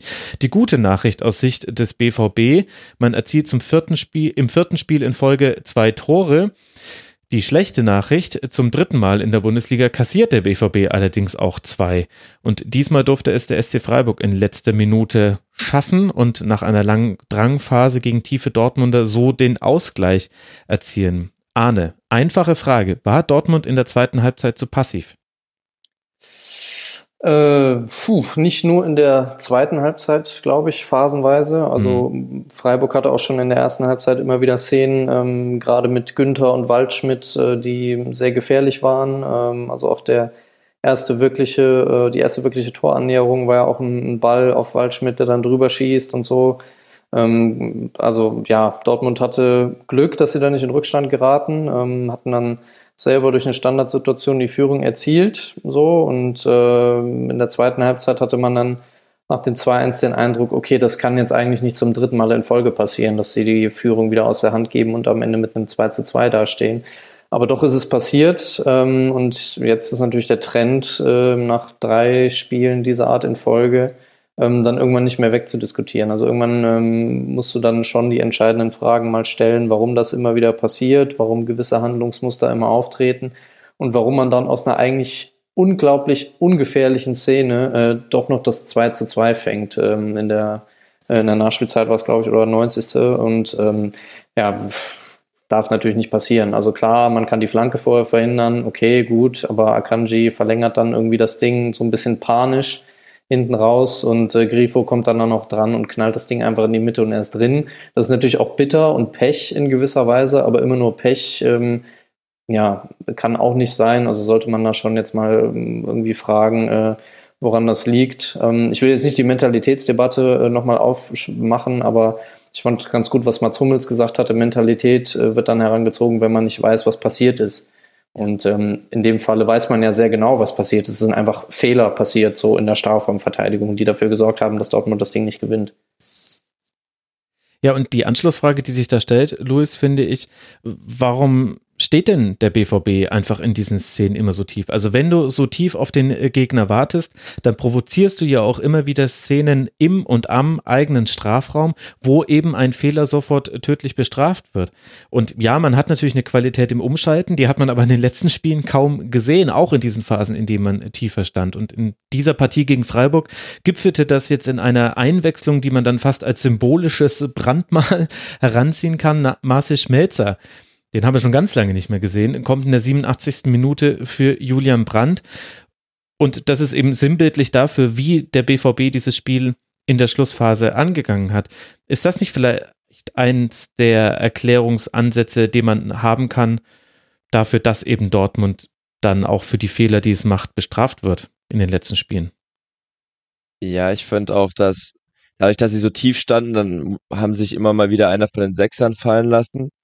Dann musste auch Reus und Götze sich sehr tief fallen lassen und war, wenn sie Richtung Strafraum kamen, auch der Strafraum nicht gut besetzt. Hm.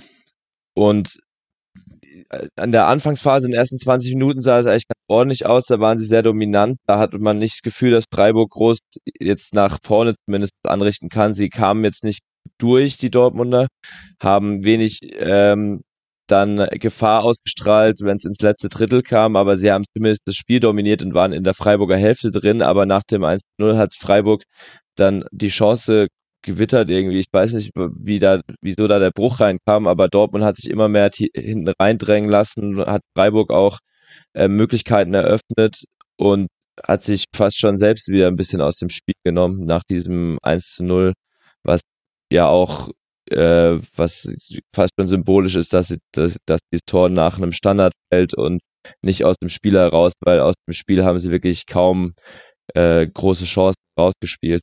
Mhm. Also insgesamt war es ein höhepunktarmes Spiel, möchte man nicht glauben, nach einem 2 zu 2 des äh, jetzt äh, Tabellenvierten gegen den jetzt äh, Tabellenachten dieses siebten Spieltags. Aber es gab insgesamt nur sechs Abschlüsse des SC Freiburg. Einer davon ging aufs Tor, daraus zwei Tore zu machen. Chapeau und äh, Grüße an Manuel Kanji, der das zweite Tor dann eben selbst erzielen musste. Und auf der anderen Seite der BVB aber auch nur acht Abschlüsse. Vier davon gingen aufs Tor des SC Freiburg. Also kann man sagen, Arne, auf der einen Seite natürlich, der SC hat das auch sehr sehr gut gemacht gegen den Ball, auch mit dem irren Laufeinsatz. Aber der BVB hat trotz all der offensiven Neuzugänge, die man ja auch zu dieser Saison hingeholt hat, riesige Probleme, Chancen zu kreieren gegen tiefstehende Gegner. Ja, das stimmt. Ähm, sie machen einige Sachen ziemlich gut. Also sie spielen mit äh, einem Kontakt irgendwo vom 16er mit vielen Ablagen und Seitenverlagerungen. Das sieht schon zum Teil ganz gut aus. Ähm, dann versuchen sie eben mit Durchbrüchen über Außen ähm, Gefahr zu kreieren. Das hat jetzt in Freiburg nicht so gut funktioniert, auch glaube ich, weil ähm, Jaden, Sancho, äh, Jaden Sancho, wow, nicht gespielt hat. Ähm, das darf man auch nicht vergessen, weil er dann immer äh, auch in engen Szenen den Unterschied machen kann. Ähm, das war jetzt in dieser Woche beim BVB eher ähm, Hakimi, der dafür verantwortlich war. Hm. Aber ja, es fehlt im 16er so ein bisschen der Punch. Also wenn man guckt, äh, wo Reus und Götze am Ball waren, dann ähm, sieht man eben, dass das in Zonen äh, der Fall ist, wo jetzt nicht unbedingt die ultimative Torgefahr entsteht. Und ja, also beide sind ja auch dann schon relativ abschlussstark. Also es sind jetzt keine Spieler, die irgendwie ähm, keine Tore schießen können. Also gerade Reus mit seiner Schusstechnik äh, sollte ja dann schon irgendwann mal in Situationen kommen, äh, in denen er den Ball aufs Tor schießen kann. Und das, das fehlt momentan so ein bisschen. Nichtsdestotrotz, ähm, Champions League Woche, äh, sie haben unter Woche gewonnen, auch wenn da auch nicht alles überzeugend war. Und du fährst nach Freiburg, machst da kein super Spiel, aber führst eben auch nach 67 Minuten mit 2-1. Ähm, das musst du halt irgendwie einfach auch nach Hause bringen dann in, in so einem, äh, in so einer Phase. Und ähm, ja, also wie es eben schon angesprochen worden ist, äh, war das schon so ein bisschen abzusehen dann, dass irgendwas noch passiert, weil ähm, Freiburg auch total emotionalisiert war. Ähm, die Stimmung macht dann eben viel aus, auch nach dem Ausgleich. Und dann gab es so eine Szene, wo Höhler irgendwie so ein Dribbling macht. Das fand ich, fand ich ganz interessant. Irgendwie ist von der Mittellinie oder aus der eigenen Hälfte nach vorne gedribbelt, hat einen Einwurf rausgeholt und Streich ist an der Seite halt komplett ausgerastet und hat sich gefreut darüber. Also das ja. ähm, ist dann so ein bisschen die Dynamik, die sich entwickelt. Und äh, bei Dortmund hat es dann eben ja, ein bisschen, äh, ein bisschen gefehlt, wenngleich sie es nach dem 2-1 eigentlich überwiegend ganz gut gelöst haben. Also sie hatten natürlich dann mehr Räume, weil Freiburg auch ein bisschen riskanter verteidigt hatte, haben relativ ruhig aufgebaut und das Ding kontrolliert, aber die Flanken ähm, von Günther und dann eben auch von, äh, ich glaube, Haberer war es, der dann das mhm. 2-2 dann einleitet. Ja, das war dann schon zu viel und das ist natürlich bitter. Ja, ich finde es vor allem interessant, dass Kontrolle so ein wichtiges Thema beim BVB ist. Und auf der anderen Seite auch, dass jetzt durchaus auch die Frage nach dem Plan B langsam zu stellen ist. Also wenn Christian Streich sich nach dem Spiel in der Pressekonferenz logischerweise sehr gut gelaunt hinsetzt und dann aber auch deutlich sagt, naja, ich, kenne jetzt Lucien Favre auch schon einige Jahre, wir wussten genau, was kommt. Da werden die Positionen werden stimmen, es wird versucht werden, ein, ein Ballbesitzspiel aufzuziehen, was vor allem dadurch seine Gefahr bekommt, dass du immer wieder so schnelle Klatschpass-Kombinationen mit dabei hast und dann auf einmal sind sie hinter der letzten Kette und dann wird es ganz gefährlich. Diese Gefahr wollte man wegnehmen. Das hat der SC Freiburg sehr, sehr gut gemacht und Dortmund hat aber keine Antwort drauf. Und das ist, finde ich, so ein bisschen die Erklärung dafür, warum aus der Dominanz in der ersten Halbzeit oder in den ersten 20 Minuten so wenig Torgefahr entstanden ist. Und auf die zweite Hälfte, da habe ich aber noch keine so wirkliche Antwort, denn der BVB schafft es auch, in diesen Phasen keine Kontrolle zu bekommen, wo er dann tief steht. Und es gab ja immer wieder auch Umschaltsituationen. Es gab auch Ballgewinne. Freiburg hat da zwar sehr, sehr viel zugelaufen, aber es gab immer wieder die Möglichkeit, den Ball rauszuspielen auf den Flügel, wo es dann mal ein 1 gegen 1 Duell gab, oder eben einen Reus zu suchen, der irgendwo im 10er, 8er Raum versucht hat, sich Frau zu laufen. Der lässt sich dann aber immer wieder fallen, je, je mehr er merkt, oh je, bei uns geht offensiv nichts, fehlt dann vorne als Anspielstation. Mario Götze, also weil du Strafraum äh, Ballkontakte angesprochen hast, einen für Mario Götze gab es im Strafraum des SC Freiburg. Also der war offensiv auch kaum in Szene gesetzt. Und das verstehe ich, beziehungsweise doch, ich kann es nachvollziehen.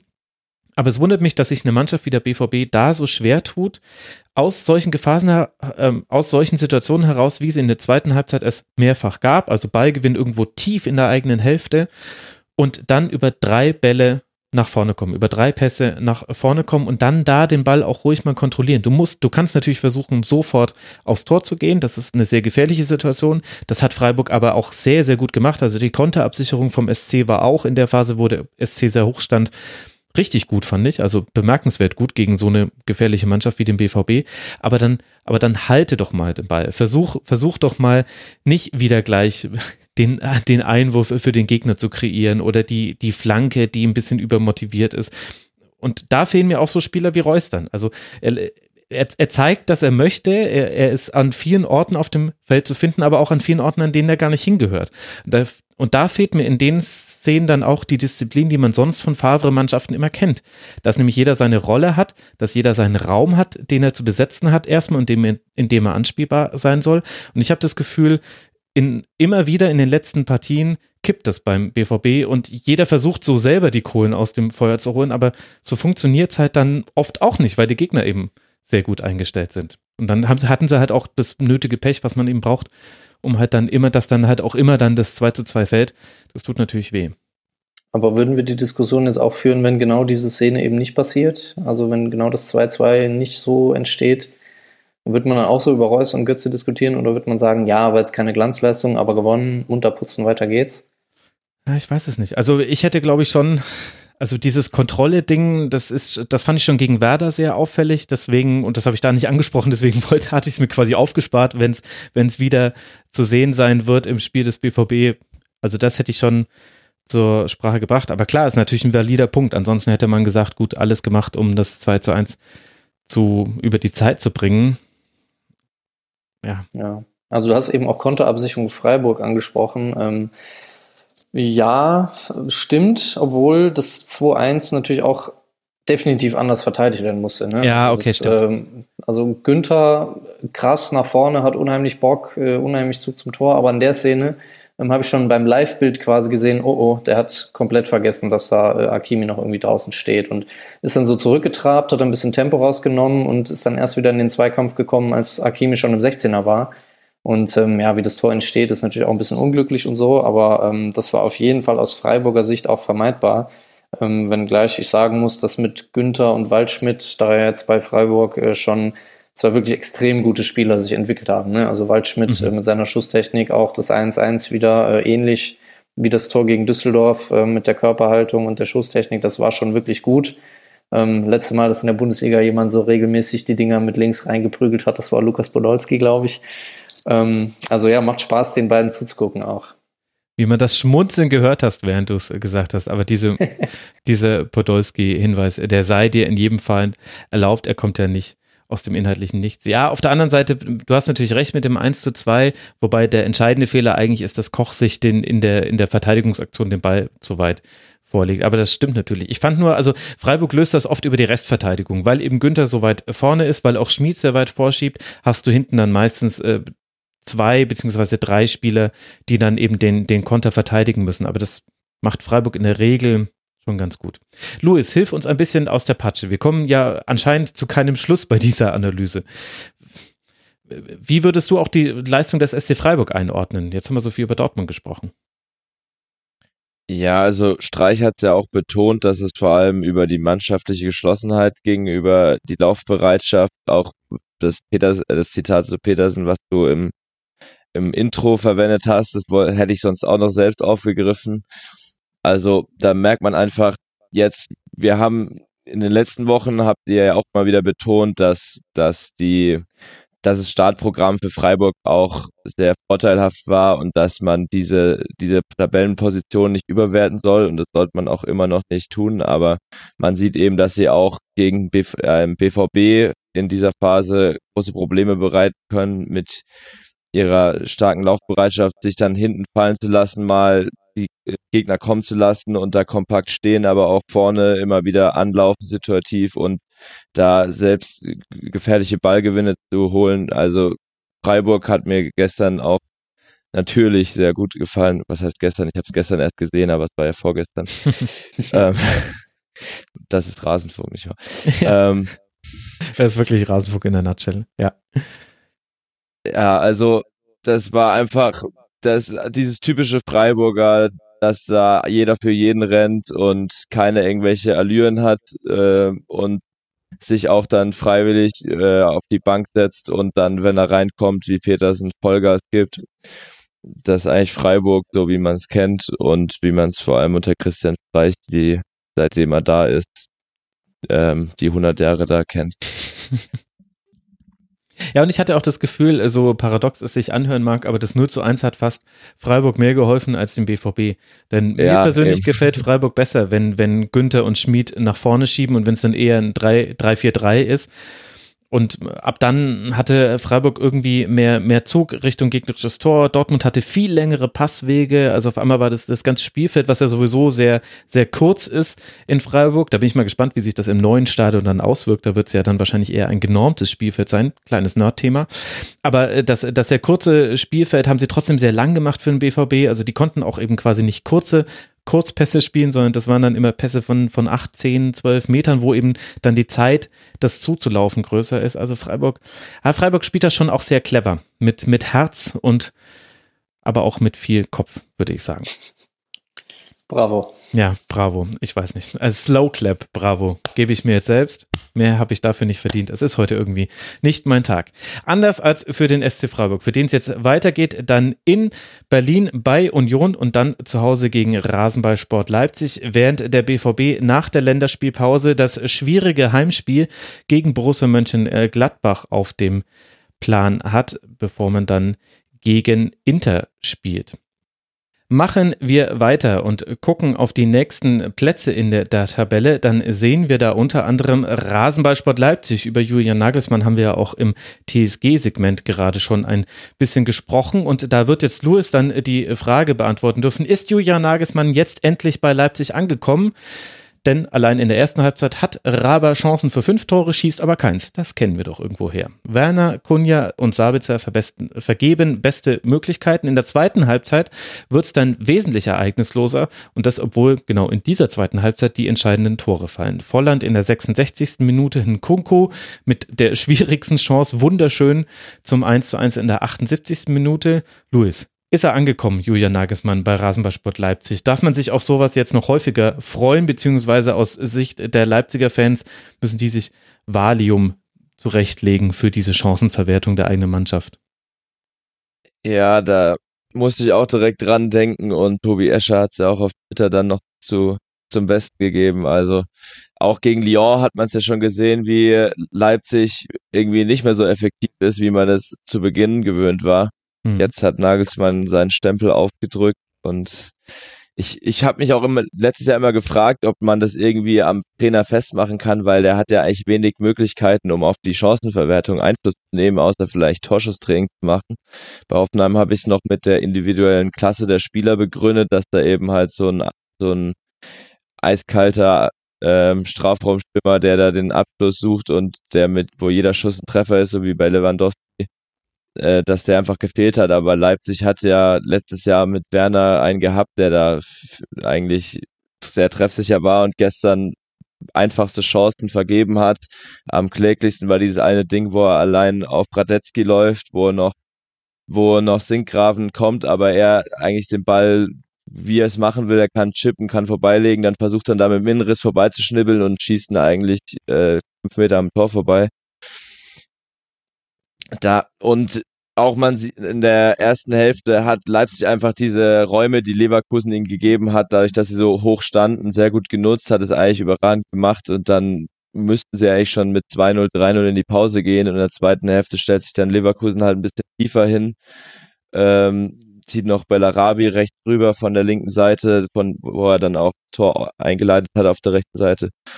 Und dann ist es halt ein anderes Spiel in der zweiten Hälfte, weil Bosch äh, auch reagiert hat auf diese gute Vorstellung der Leipzig in der ersten Hälfte, die sie halt, wo sie sich nicht belohnt haben. Mhm. Aber äh, kurz bevor wir auf die Reaktion von Bosch eingehen, das fand ich nämlich sehr interessant in dem Spiel. Aber Arne, Louis hat ja die, die Zweifel auch schon angemeldet. Kann das denn wirklich am Trainer liegen? Wollen wir das jetzt ernsthaft an Nagelsmann festmachen? Also ich habe ja diese polemische Frage gestellt. Du darfst mich jetzt dafür weggrätschen, völlig äh, zu Recht, dass Werner und Kunja diese Chancen liegen lassen. Das ist natürlich eine hanebüchene Diskussion, ist ja keine Frage. Also so schaut es nämlich aus. Der Louis war bloß zu höflich, es zu sagen. Er hat es bloß angedeutet. Man, man kann dann natürlich, also man muss ja Folgendes unterscheiden. Also erstmal ist es gut, dass äh, Leipzig in diese Abschlusssituation kommt, weil sie genau wissen, okay, Leverkusen verteidigt hoch, da reicht ein einfacher Chipball über die Abwehr und ein guter Laufweg vom Stürmer und man rennt irgendwie eins gegen eins gegen Radetzky. Das ist gut. Ja, äh, und was dann die Stürmer daraus machen, ist ja dann die andere Frage. Und ähm, da kann man dem Trainer dann natürlich insofern keinen Vorwurf machen, dass er eben nicht da steht und den mal selber vorbeischießt. Andererseits, äh, wenn sich diese Muster dann so wiederholen, auch bei ja, äh, anderen Vereinen dann sichtbar werden, wenn der Trainer den Verein wechselt, muss man das natürlich schon hinterfragen. Ähm, aber ja, so Abschlusssituationen äh, kann man natürlich auch trainieren. Ne? Also das ist jetzt nichts, was irgendwo äh, unmöglich ist, dass man ähm, eins gegen eins mal trainiert. Äh, und Timo Werner hat auch äh, an guten Tagen solche Dinge auch schon reingemacht. Ne? Also Kunja hatte Pech da auch mit seinem äh, Lattenheber, also es war eigentlich gut gemacht. Ähm, Sabitzer hat eine Chance gehabt am kurzen Pfosten, wo den Fuß reinstellt, der geht auch knapp vorbei. Also das sind jetzt, sind jetzt keine eklatanten ähm, äh, Fehl, also technische Fehlstellungen oder Fehlleistungen. Ich meine, klar, irgendwann muss einer rein, so, aber das kann ja nicht dem Trainer angelastet werden. Also das ist äh, schwierig, dann irgendwo darauf äh, den Trainer irgendwie festzunageln und äh, ihn damit zu konfrontieren, finde ich. Vielleicht löst sich es ja auch über eine personelle Frage. Also im Gegensatz zu Hoffenheim, über die wir äh, vorhin gesprochen haben, ist Leipzig sehr, sehr gut auf der Mittelstürmerposition besetzt. Mit äh, Timo Werner und Matthäus Kunja haben wir jetzt äh, zwei Spieler gesehen. Yusuf Pausen wurde dann noch eingewechselt und auch Patrick Schick konnte jetzt seine ersten Minuten in der Bundesliga sammeln für Rasenballsport Leipzig. Also da hat man ja auch noch Optionen. Und bei Stürmern geht es ja auch manchmal einfach nur darum, hast du einen Lauf oder hast du keinen Lauf. Die zweite Halbzeit fand ich insofern interessant, als auch Peter Bosch gesagt hat, Louis in der Pressekonferenz nach dem Spiel, zum ersten Mal in seiner Amtszeit hat er bei Leverkusen, hat er seine Mannschaft bewusst tiefer stehen lassen. Und das konnte man ja auch so beobachten. Und damit wurde Leipzig sehr, sehr viel Gefahr genommen. Und das Spiel verflachte für den neutralen Zuschauer wurde es damit ein bisschen weniger interessant. Aber diese Bälle hinter die letzte Kette von Leverkusen, die hat man dann eben nicht mehr gesehen. Wie fandst du denn diese Umstelle von Leverkusen, die ja so ein bisschen auch die eigene Spielphilosophie nicht verraten hat, aber es ist schon ein sehr anderer Ansatz. Es passt nicht ganz zu dem, was man sonst von Peter Bosch gesehen hat bei Leverkusen. So wollte ich es formulieren. Ja, ich denke, das wird man auch diese Saison nicht so häufig sehen. Aber ich glaube, gegen Leipzig ist es einfach, also diesen pragmatischen Ansatz zu wählen, halte ich für richtig gegen Leipzig, weil man sonst einfach überrannt wird wie in der ersten Hälfte.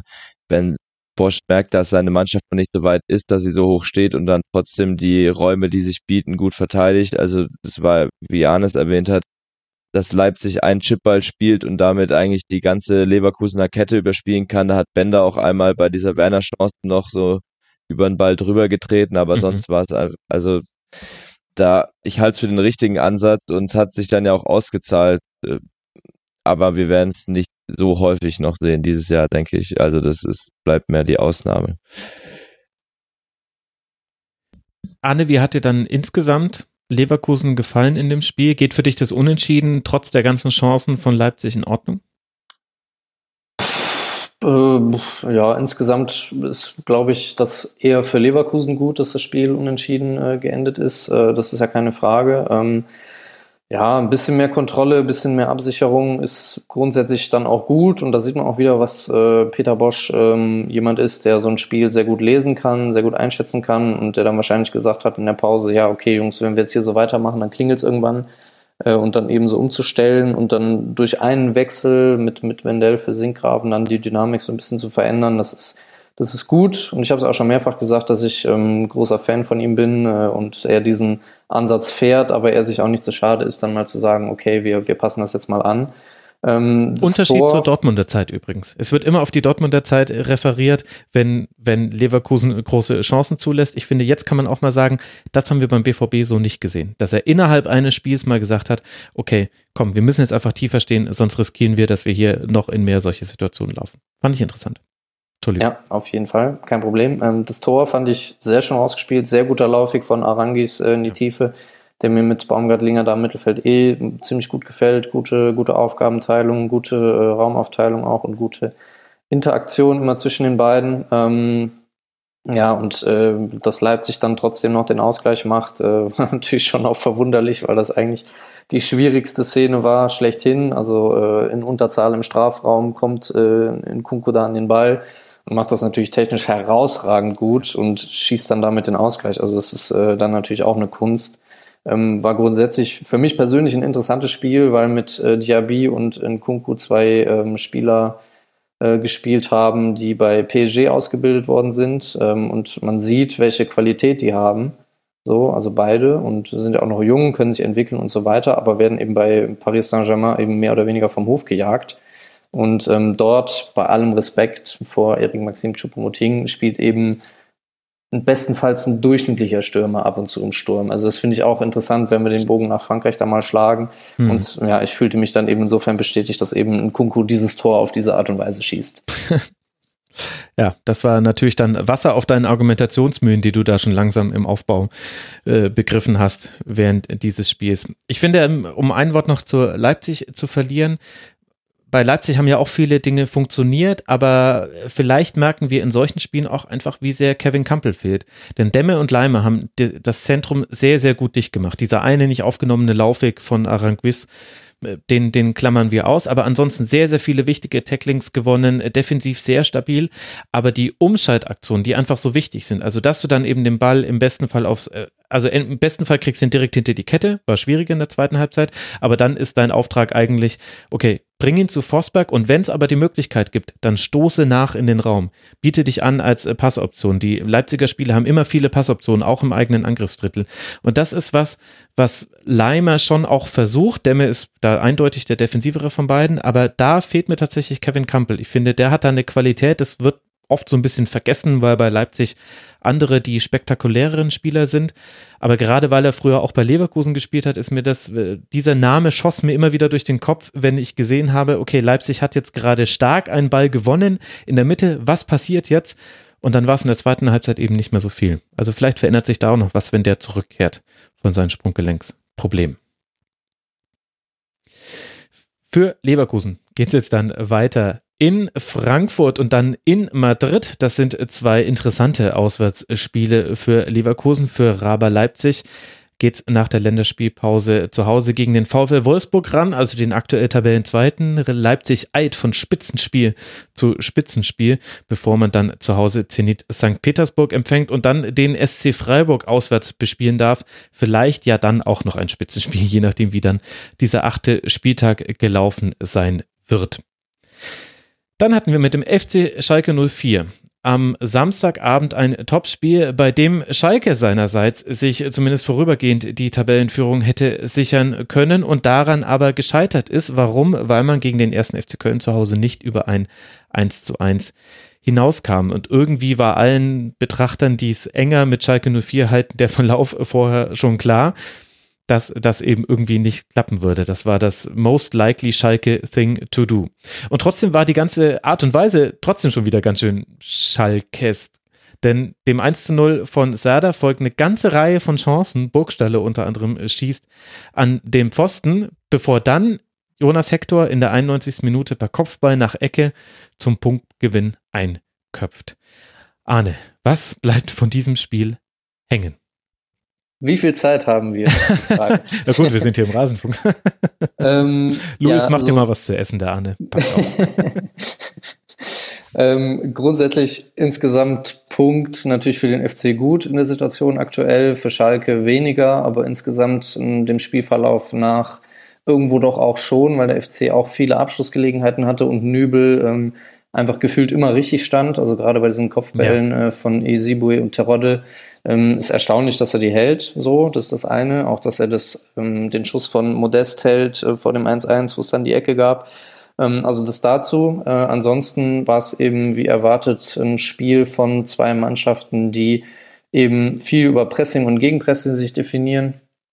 Äh, die einen machen das gut, die anderen machen das vielleicht noch nicht so gut, aber ähm, ja, das war so die, das Leitmotiv und daraus hat sich dann eben eine Partie entwickelt, die gerade in der ersten Halbzeit ziemlich stressig irgendwie war, wo es auch viele Fouls gab, viele gelbe, viele gelben Karten, ähm, viele Unterbrechungen mhm. ähm, und der FC eigentlich relativ gut unterwegs war. Also nach dem 0-4 gegen, gegen die Hertha ähm, jetzt auf jeden Fall ein Schritt in die richtige Richtung, ein paar sinnvolle Anpassungen äh, getätigt, Hector auf die 6 gezogen, neben Skiri und äh, der 18-jährige Noah Katterbach mit seinem Debüt. Ähm, vor allen Dingen Skiri auch in der flachen Vier und nicht irgendwie vorgezogen. Mhm. Äh, ja. Dadurch eben der, das defensive Mittelfeld ein bisschen besser geschlossen. Ähm, Hat dich das überrascht, Abläufe. wie Achim Bayer-Lorzer da aufgestellt hat? Also für mich kam das sehr überraschend mit Katterbach als Bundesliga-Debüt auf links und Hector äh, auf der defensiven Mittelfeldposition. Auch Schaub auf der 10 hätte ich jetzt unbedingt nicht so erwartet, aber ich bin ja auch nicht so nah dran wie du. Also Schaub auf der 10 spielen war für mich überfällig, muss ich sagen. Also das ist eben eine entscheidende Position. Also ich habe es ja schon häufig angesprochen, auch hier, ähm, ich mag es nicht, wenn zwei Stürmer vorne auf der Linie spielen irgendwie und eine Höhe haben und beide irgendwie dieselben Bewegungen machen. Da denkt sich jeder Bundesliga-Innenverteidiger, okay, das wird heute relativ einfach. Ähm, mit Schaub hatte man jetzt jemanden, der so ein bisschen im Zwischenraum agiert hat, immer wieder dort äh, Kombinationen gesucht hat, Dribblings gesucht hat. Und das ist dann eben schwerer zu verteidigen einfach, gerade weil Schaub auch ein guter Kicker ist. Ähm, Katterbach hinten links war natürlich schon überraschend. Ich meine, ist 18, hat jetzt Regionalliga West gespielt in dieser Saison, drei Spiele.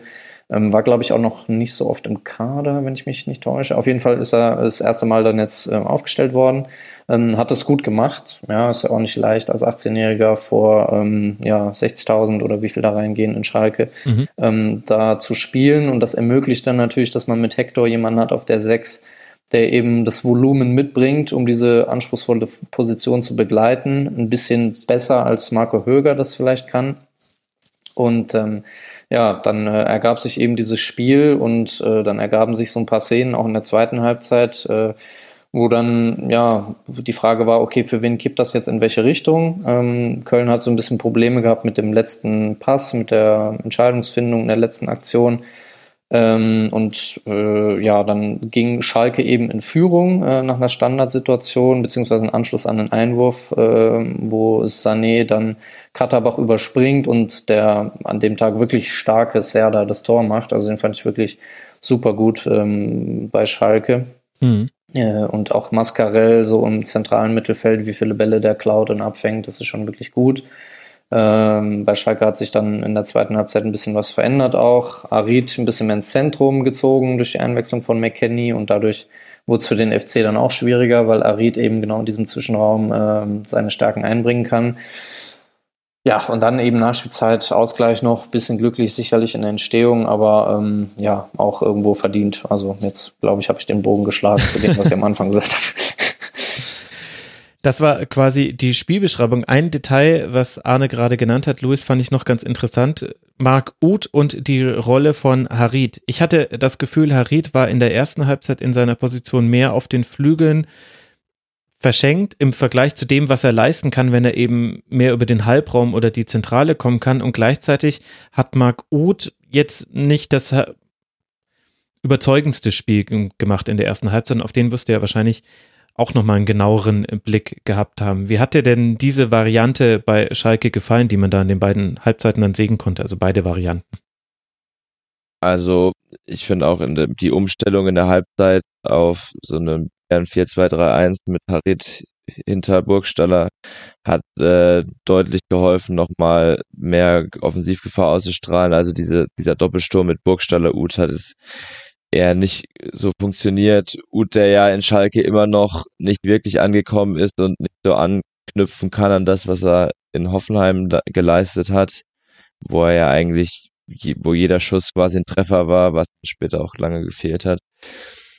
Und äh, Wagner hat später auch nochmal auf der Pressekonferenz thematisiert, dass diese Umstellung wichtig war, dass Schalke dann in der zweiten Hälfte mehr äh, Gefahr ausgestrahlt hat und ja auch nach dem 1-0 eher aufs 2-0 gedrückt hat, bis sie dann letztendlich, wie schon jetzt äh, erörtert, dieses 1 zu 1 kassiert haben.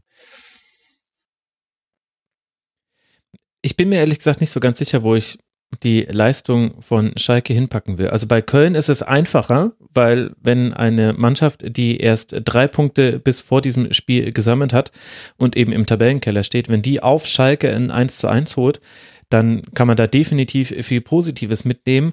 Bei Schalke ist es mir auch unabhängig, ähm, auch das hätte ich auch gesagt, ich, ich beschwöre es, wenn, wenn Schalke 2 zu 0 gewonnen hätte.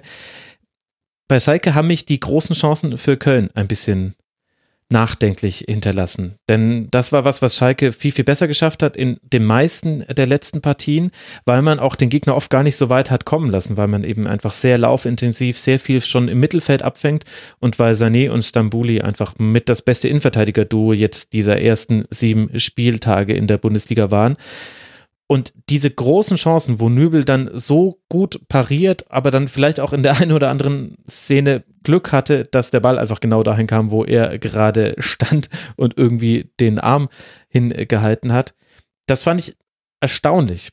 Ohne dass ich das jetzt mindern wollen würde, dass der FC diese Chancen hatte. Aber da hat Schalke schon, also da war die Tür ganz schön weit offen für einen Rückstand und dann wird das eine komplett andere Partie für Schalke. Gegen ja einen FC, der das eigentlich auch ganz gut kann. Da täuschen jetzt diese 16 Gegentreffer ein bisschen drüber hinweg, aber ich finde, defensiv hat der FC schon auch eine Qualität, gerade wenn Skiri ein bisschen zurückgezogener spielt und nicht immer vorne den, den Freerider macht und dann hinten Lücken offen sind. Ja, ja, ganz entscheidender Spieler in dem Kontext. Also wenn man höher anlaufen will, ist natürlich gut, jemanden zu haben, der den Aufbauspieler des Gegners direkt anläuft und unter Druck setzt. Aber in den letzten Spielen war es halt einfach eklatant, wie viele Räume da entstanden sind äh, hinter Skeri. Und ähm, deswegen war das jetzt gut mit einem klaren 4-4-2, flache 4 im Mittelfeld. Ähm, Schaub so ein bisschen gegen den Schalker Aufbauspieler. Äh, das war eine, ein guter Schachzug. Ähm, und ja, bei Köln ist halt dann auch die Frage so, also das ist ja auch ein Thema, was vielleicht später nochmal kommt wie kommt man zu den Torchancen? Ähm, wie entwickelt sich das? Und da war es jetzt in dem Falle eben so, dass ähm, Keins einen guten Tag hatte und seine Flanken und, und Dribblings äh, ganz gut platziert hatte. Mhm. Und eben dadurch viele Flankenbälle, die in Gefahr heraufbeschworen worden ist. Ähm, dass da jetzt auch noch viel im Argen liegt, hatte ich ja eben schon mal angedeutet, so mit Entscheidungsfindung, letzter Pass, irgendwie ähm, Raumbesetzung im Umschaltspiel und so, da gibt es noch ein bisschen was zu tun, äh, aber grundsätzlich war das schon okay, wie gesagt. Und dann, ja, was, was wir auch nicht ver vergessen dürfen, ist, normalerweise muss Schalke das Ding auch zumachen, ne? nach dem 1-0, ähm, das hast du eingangs gesagt, Max, äh, gab es viele klare Chancen und äh, da hat der FC auf jeden Fall Riesenglück gehabt, dass Schalke dann nicht das 2-0 macht, weil dann mhm. ist das Spiel wieder vorbei, du verlierst, hast wieder phasenweise ganz gut mitgehalten, aber nichts in der Hand. Und so war es jetzt eben so, dass Schalke ähm, den FC am Leben gelassen hat und Nübel das auch irgendwie geahnt hat, hat er irgendwo im Interview gesagt, glaube ich, habe ich gelesen, äh, dass er ähm, so ein Gefühl hatte, dass der FC noch ein Tor macht und ähm, das ist ja dann auch passiert. Äh, ja, für beide denke ich ein bisschen, also einerseits okay vom Ergebnis her, aber andererseits auch nicht zufriedenstellend. Ja, vielleicht ist das das äh, ganz treffende Fazit und kann man vielleicht dann auch auf den Schiedsrichter Tobias Welz ausweisen, der in der ersten oh ja. Halbzeit noch eine sehr strikte Kartenvergabe oder Linie bei der Kartenvergabe hatte und dann in der zweiten Halbzeit aber von dieser Linie abgerückt ist. Sowohl in einer Szene, in der Salif Sané die gelb-rote Karte hätte sehen können, als auch Müssen. dann in der Szene mit Esi Boué. Ja, ich, ich weiß es nicht. Ich finde schon, dass es eine kann-gelbe Karte ist, aber das hat irgendwie ganz gut zu diesem Spiel gepasst. Dass, also beide, also alle drei Beteiligten, Schiedsrichterteam und die beiden beteiligten Mannschaften, hatten keine eins zu eins klar erkennbare Linie. Da gab es Schlangenlinien oder also es gab eine Linie, aber es war eine Kurve. Ja, ja, ja. Und dann ist vielleicht auch ein 1 zu 1 ohne Platzverweis am Ende okay. Das ist natürlich die Frage, also einerseits hast du recht, klar, aber wie entwickelt sich das Spiel, wenn Sané in dieser Szene vom Platz fliegt? So, und was hätte, was hätte der Fall sein müssen? Also ich habe selber genug schon solche Szenen erlebt, unheimliche Dynamik drin, man legt sich den Ball zu weit vor, erwischt den Gegenspieler, ist halt meiner Meinung nach zwingend eine gelbe Karte und dann wäre es die zweite gewesen.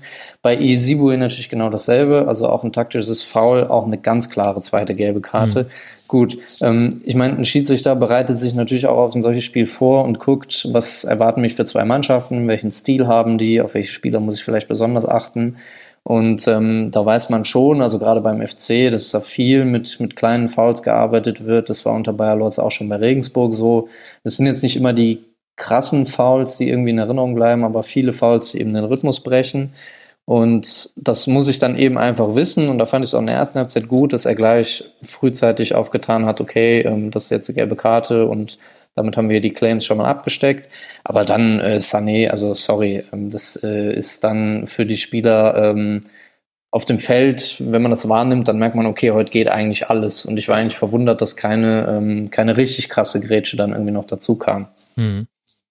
Also 17 Fouls beider Mannschaften insgesamt, 34 Unterbrechungen allein faulbedingt. Das hat auch zu diesem Spiel beigetragen. Für Schalke geht's jetzt weiter nach Hoffenheim. Deswegen wird Louis wahrscheinlich ganz genau auf diese Partie geblickt haben, bevor man dann zu Hause das Derby gegen Dortmund spielt. Der erste FC Köln empfängt jetzt zu Hause den SC aus Paderborn und reist dann nach Mainz. Und das ist natürlich, wenn wir uns die Tabellenkonstellation angucken, mit dem SC FC auf Platz 17 mit vier Punkten vor dem SC aus Paderborn mit bisher nur einem Punkt und Mainz 05 ist mit sechs Punkten auch nicht unerreichbar weit weg, sind das sehr, sehr wichtige Partien für den ersten FC Köln. Eine sehr wichtige Partie hatte auch Eintracht Frankfurt gegen Werder Bremen zu leisten. Und das war mal ein schönes Spiel zum Abschluss des siebten Spieltags, zumindest glaube ich für alle neutralen Beobachterinnen und Beobachter. Wahrscheinlich werden die emotional Involvierten das etwas anders gesehen haben. Frankfurt und Werder liefern sich ein intensives Spiel mit vielen Szenen auf beiden Seiten. 25 Mal schießt Frankfurt, 11 Mal Werder. Beide treffen je zweimal. Davy Klaassen in der 27. Minute, Sebastian Rode in der 55. mit einem wunderschönen Treffer. André Silva dann in der 88. Minute und als man gerade dachte, okay gut, das war es jetzt, da gab es einen Strafstoß nach Foul von Hasebe an Klaassen, den dann Melod Rashica humorlos, wie man so schön sagt, in der 91. Minute zum 2 zu 2 verwandelt. Luis, allein die Tor Tore geben schon genug her, um dieses Spiel zu besprechen, aber lass mal ganz generell über die Partie sprechen. Wie haben dir denn beide Teams gefallen? Ja, also Bremen hat natürlich Frankfurt das Spiel überlassen, hat sich auch, wie Kofeld gesagt hat, zwischenzeitlich zu tief fallen lassen und Frankfurt hat es dann immer wieder versucht, über Flanken äh, da den, zum Torerfolg zu kommen, hat vorne ja auch zwei große Abnehmer für Flanken, Pacencia und Silva. Mhm. Und ähm, das wird für dich wahrscheinlich ein wunderbares Spiel gewesen sein mit 49 zu 5 Flanken. Ja, ich habe da noch, äh, da noch eine Meinung äh, dazu, äh, die, die vielleicht überrascht. Aber äh, dazu, ich möchte noch ergänzen, 49 Flanken hat Frankfurt geschlagen, 14 weitere hat Werder Bremen geblockt. Also wir hätten bei 63 Flanken landen können. Ja, ich, ich sag auch, also man hat auch gesehen, dass Bremen bei, bei den Kopfballduellen häufig nicht gut postiert war und da mit Pacencia und Silva ab und an etwas überfordert war.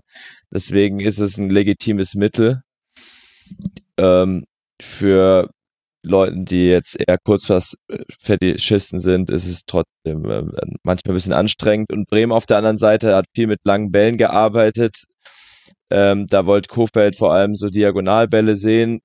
Hat beim 1-0 auch äh, wunderbar funktioniert mit Bittenkur, wo dann Sargent diesen Diagonallauf äh, macht und dann Hinteregger äh, sich von Hinteregger löst und Mhm. wunder also der Lauf war wirklich äh, stark und ich fand auch Bittenkurt hat es ganz ordentlich gemacht, so ein bisschen so als falsche Neun.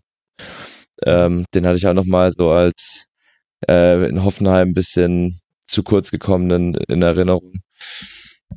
Und ja, das ist so der Eindruck, der von dem Spiel bei mir geblieben ist.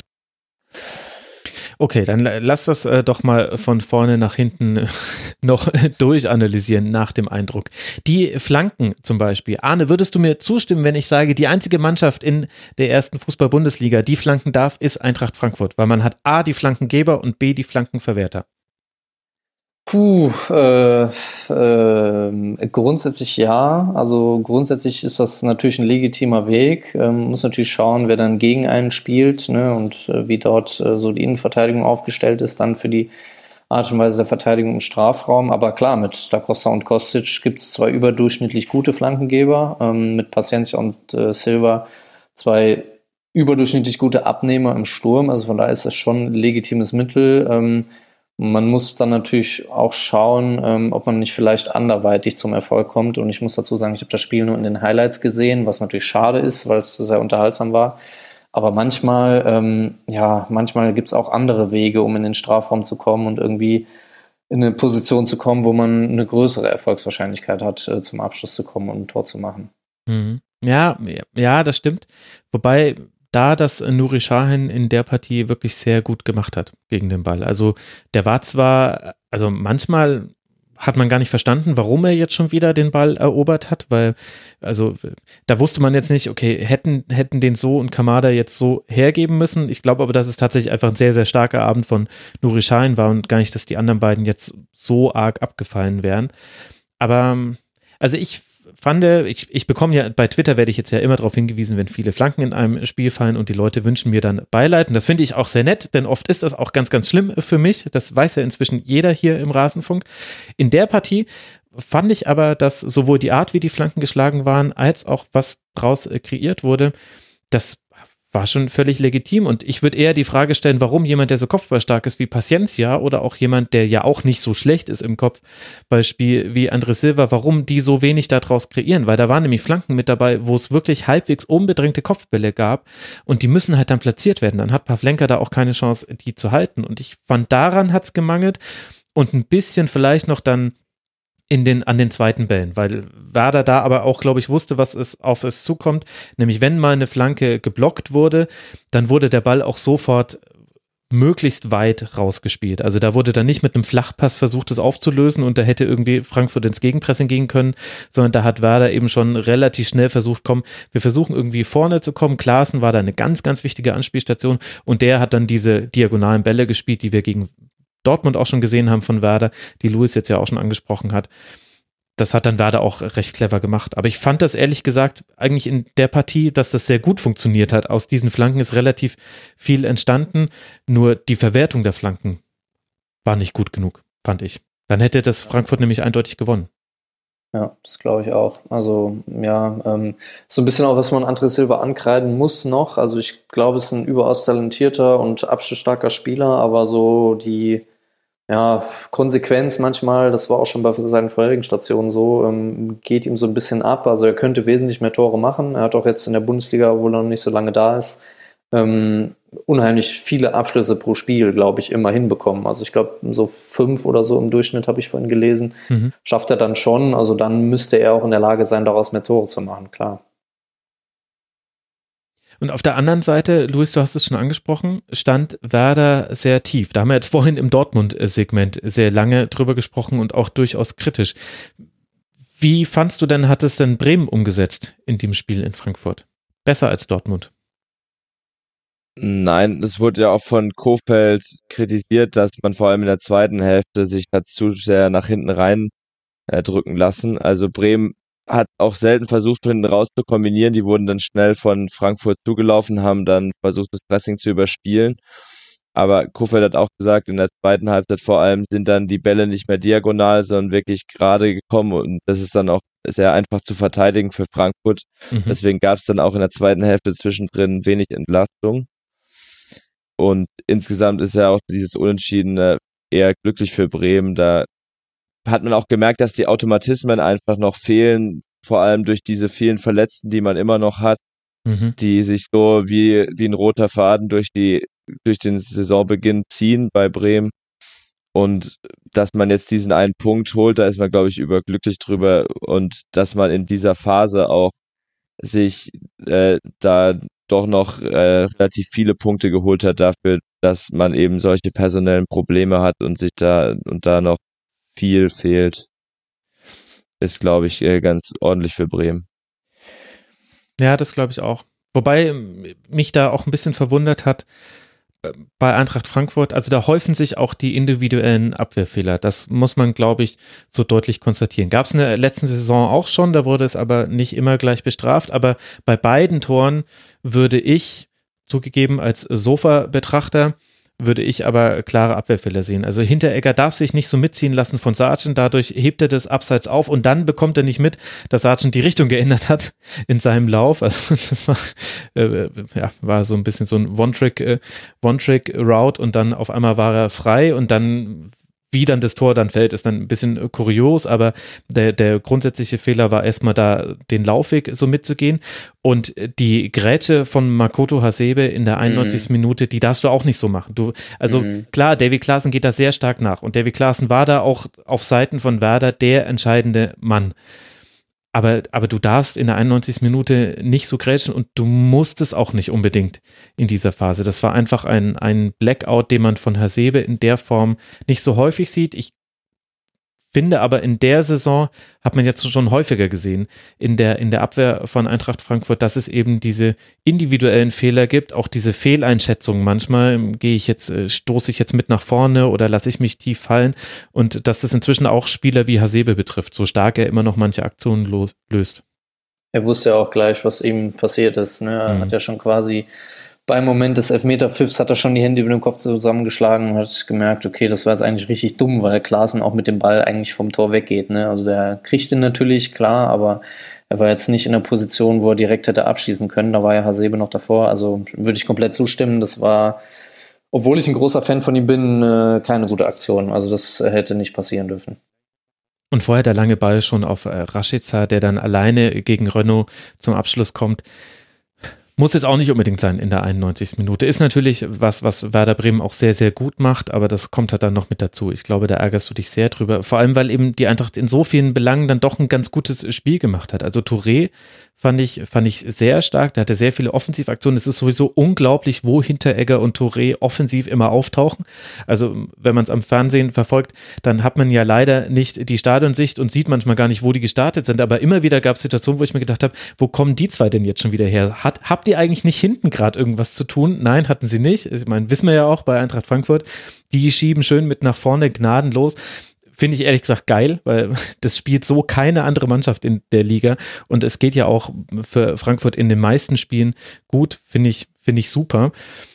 Aber Touré zum Beispiel hat ein starkes Spiel gemacht, wird dafür nicht ganz belohnt. Sebastian Rode, unglaublich, was der weggeräumt hat, alleine. Also Rode ist dann einer der Gründe, warum Hinteregger und Touré einfach nach vorne schieben können. Rode bleibt dann hinten und sichert dann ab zusammen mit Hasebe und dann gibt es da Abwehrkonstellationen, die man dann eben leider im Stadion äh, besser sehen kann, als wir jetzt dann am Fernseher. Aber irgendwie bleibt so das äh, Gefühl, Louis, äh, Frankfurt hat sich dann nicht belohnt für den vielen, vielen Aufwand, den man da betrieben hat. Und die haben ja auch eine englische Woche hinter sich. Das wollen wir jetzt ja nicht vergessen, nur weil es jetzt das zweite Jahr in Folge so ist. Aber in Portugal bei Guimarães noch gewonnen. Und eigentlich war da ja doch der Sieg drin gegen Werder. Ja, auf jeden Fall. Man hat ja auch wieder so ganz typisch nach dem Europa League-Spiel für die Eintracht, dass man da direkt die ersten 20 Minuten Vollgas draufgeht und versucht schnell das 1 zu 0 mhm. zu machen. Und man hat ja auch die Chancen dazu und dann wird man eben durch dieses Tor von Klaassen kalt erwischt und hat trotzdem noch weiter Chancen auf den Ausgleich, den man dann ja auch irgendwann erzielt. Also eigentlich muss die Eintracht sich ärgern, dass sie dieses Spiel noch aus der Hand gibt, weil äh, vor der Saison hätte man vielleicht gesagt, gut, gegen Bremen ist ein Unentschieden okay, aber gegen den Bremen in dieser Verfassung ähm, hätte also man eigentlich schon die drei Punkte. Ja, ja, genau. Hätte man diese drei Punkte schon mitnehmen müssen. Hm. Gut, so geht jetzt Eintracht Frankfurt mit elf Punkten und einer fast ausgeglichenen Torbilanz von elf zu zehn Toren in die Länderspielpause, liegt damit auf Tabellenplatz neun, während Werder Bremen auf Tabellenplatz elf mit drei Punkten weniger wartet, aber jetzt immerhin eben zwei Unentschieden aus den letzten beiden Auswärtsspielen in Dortmund und in Frankfurt holen konnte. Das liest sich ganz gut. Für Werder geht es jetzt dann weiter zu Hause gegen Hertha BSC, während Eintracht Frankfurt zu Hause auf Leverkusen wartet nach der Länderspielpause. Und mit Hertha BSC, dem nächsten Gegner von Werder Bremen, haben wir auch die Mannschaft, die das Freitagabendspiel gewinnen konnte. Mit einer überzeugenden Leistung hat man sich da den Dreier geschnappt und es war der dritte Dreier in Folge. Gegen Fortuna Düsseldorf wirft die Mannschaft von Ante Czovic auch ein 0 zu 1 nach Strafstoß nicht zurück. Ibišević und De Rosun drehen das Ergebnis noch vor der Pause. Darida veredelt es dann in der 62. Minute. Die Fortuna kann damit mal wieder nach Führung nicht gewinnen. Sechsmal in sieben Spielen hat Düsseldorf in dieser Saison schon geführt. Erst einmal gab es dann auch nach Schlusspfiff den Dreier. Deswegen würde ich gerne zuerst den Blick auf die Fortuna legen. Arne, was hat denn da in dieser Partie jetzt gegen Hertha gefehlt auf Seiten Düsseldorfs? Ja, das ist, glaube ich, nicht so einfach zu beantworten. Ähm, ich glaube, sie sind ähm, relativ glücklich dann in Führung gegangen durch die, durch die Elfmeterszene und ähm, konnten dann eben sagen, okay, es lief jetzt nicht alles perfekt, aber wir führen zumindest und äh, dann ist natürlich blöd, dass man, dass man das dann noch vor der Pause herschenkt. Also grundsätzlich ähm, fand ich das Ansinnen wieder mit Botzek äh, und, und Baker im, im Zentrum äh, ganz gut von der Aufgabenverteilung her. Botzek ein bisschen tiefer, Baker so Box to Box und eben ähm, mit Fink dann noch der Verbindungsspieler. Da ist natürlich die Frage, ähm, was die für Tempo mitbringen. Also gerade Botzek und Fink, ähm, mhm. da habe ich häufiger so den Eindruck, dass es da so ein bisschen an der Endgeschwindigkeit fehlt. Ansonsten ähm, ist bei Fortuna dann natürlich ähnlich wie in der letzten Saison ähm, viel wird viel geht darüber, was eben die offensiven Außen auf die Reihe kriegen. Und da fand ich jetzt sowohl Tekbetei als auch Ampoma nicht so glücklich in dem Spiel. Ähm, und dann wird es, wird es natürlich schwierig, gerade wenn man gegen eine Mannschaft wie die Hertha spielt, die ähm, vieles richtig gemacht hat. Ähm, ja, war irgendwie so ein bisschen verhackstückt meistens, wenn Fortuna dann nach vorne gespielt hat, haben so ein bisschen die Verbindungen gefehlt, die Anschlüsse, sodass dann ähm, ja auch nicht so richtig Entlastung äh, geschaffen werden konnte. Ja, ich fand es ganz interessant, Luis, zu sehen, dass Fortuna schon immer relativ viele Spieler in die letzte Kette geschoben hat. Also bei eigenem Ballbesitz, wenn Hertha nicht hoch angelaufen ist, dann konntest du oft vier Spieler sehen, die dann auch sich so ein bisschen wie Perlen an der Schnur in die Viererkette von Hertha gestellt haben. Da kam aber leider der Ball fast nie hin in diesen Szenen. Also da hat komplett irgendwie das Übergangsspiel oder eben der lange Ball gefehlt bei Fortuna. Ja, ich fand auch dem Spielaufbau haben die Innenverteidiger, vor allem Kasim Adams, häufiger mal ähm, Fehler drin gehabt und haben zu einfach den Ball hergeschenkt. Und wie auch Arne erwähnt hat, dass da dieser die Verbindung gefehlt hat zwischen der Abwehrkette und den Stürmern äh, und den Angreifern vorne, hat man schon deutlich gemerkt bei der Fortuna. Und äh, in der zweiten Halbzeit hat dann Tech Petey auch ein bisschen mehr für Alarm gesorgt auf der rechten Seite, aber es war, er war da meistens allein auf weiter Flur, hat da viele Dribblings angezogen, aber dann kam der Pass nicht oder er wurde mit dem Foul gestoppt. Und da hat also hat noch viel gefehlt in der Offensive. Mhm. Also das waren so ein bisschen die Probleme auf Seiten von Fortuna Düsseldorf. Wir hatten aber, Arne, auch mehrere Strafstoßentscheidungen, die nicht zugunsten der Fortuna ausgegangen sind. Eine, wo es zumindest aus der einen Kameraeinstellung sehr eindeutig nach Strafstoß äh, aussah. Dafür gab es den dann kurz darauf, äh, da hat dann Ruhn Hennings dann in der 32. Minute dann das Tor machen dürfen. Und dann hatten wir aber auch noch eine mögliche Handspielszene im eigenen Strafraum. Wenn wir jetzt dann auch gleich aber länger aufs Spiel von Hertha gucken, würdest du sagen, so stark wie Hertha war, hatten diese Strafstoßentscheidungen hatten die überhaupt eine Wirkung auf dieses Spiel? Also ist es gerechtfertigt, da jetzt länger drüber zu reden oder war dafür Hertha zu stark? Puh, äh, ist natürlich eine hypothetische Frage. Also ich glaube schon, dass das immer eine Rolle spielt, so für die Dynamik eines äh, einer Partie. Ähm, und äh, Mittelstädt-Szene brauchen wir auch nicht großartig drüber reden. Also das war ein ganz klares Foul an Baker äh, und auch ungeschickt von, von Mittelstädt in der Szene. Ähm, andererseits, äh, ja, ähm, ist, glaube ich, ähm, die Hertha eine Mannschaft, die relativ viele Elfmeter verschuldet, auch selber. Ähm, glaube ich schon drei in der Saison. Äh, von daher ist das schon natürlich ein Thema, aber äh, die Hertha hatte auch vorher schon genügend Möglichkeiten äh, und auch Szenen, wo jetzt die Entscheidungsfindung nicht so gepack, äh, gepasst hat. Gerade so Dilrosun hatte einige, einige Szenen, wo ähm, da mehr drin gewesen wäre, wo er entweder zu lange zögert fürs Abspiel oder aus einem unmöglichen Winkel irgendwie schlecht aufs Tor schießt. Ähm, dass er dann natürlich später in, dem, in der schwierigsten Szene das 2-1 macht, ist dann natürlich auch nochmal eine Geschichte für sich, weil das eigentlich unfassbar schwierig war, mit einem schwachen Fuß, so ein Halbvolley dann in die lange Ecke, gut, ist auch egal. Ähm, ich glaube, die Hertha hätte das Spiel gewonnen, auch egal wann es Elfmeter gegeben hätte für Düsseldorf. Also das glaube ich schon. Dafür war die rechte Seite gerade auch ähm, zu stark. Also Marius Wolf wirklich unheimlich viele Dribblings gewonnen. Ich glaube, fünf von acht oder so waren erfolgreich. Klünter auch immer mit Tempo nachgestoßen. Also es war schon wirklich gut. Ähm, und gerade auch das Zentrum, ne? haben wir eben über, über Düsseldorf gesprochen, aber Skelbrett, Grujic und Darida haben immer gute Verbindungen gehabt, haben das gut geregelt. Also gerade Darida ein bisschen vorgeschobener Rolle. Ähm, das war schon sehr, sehr gut.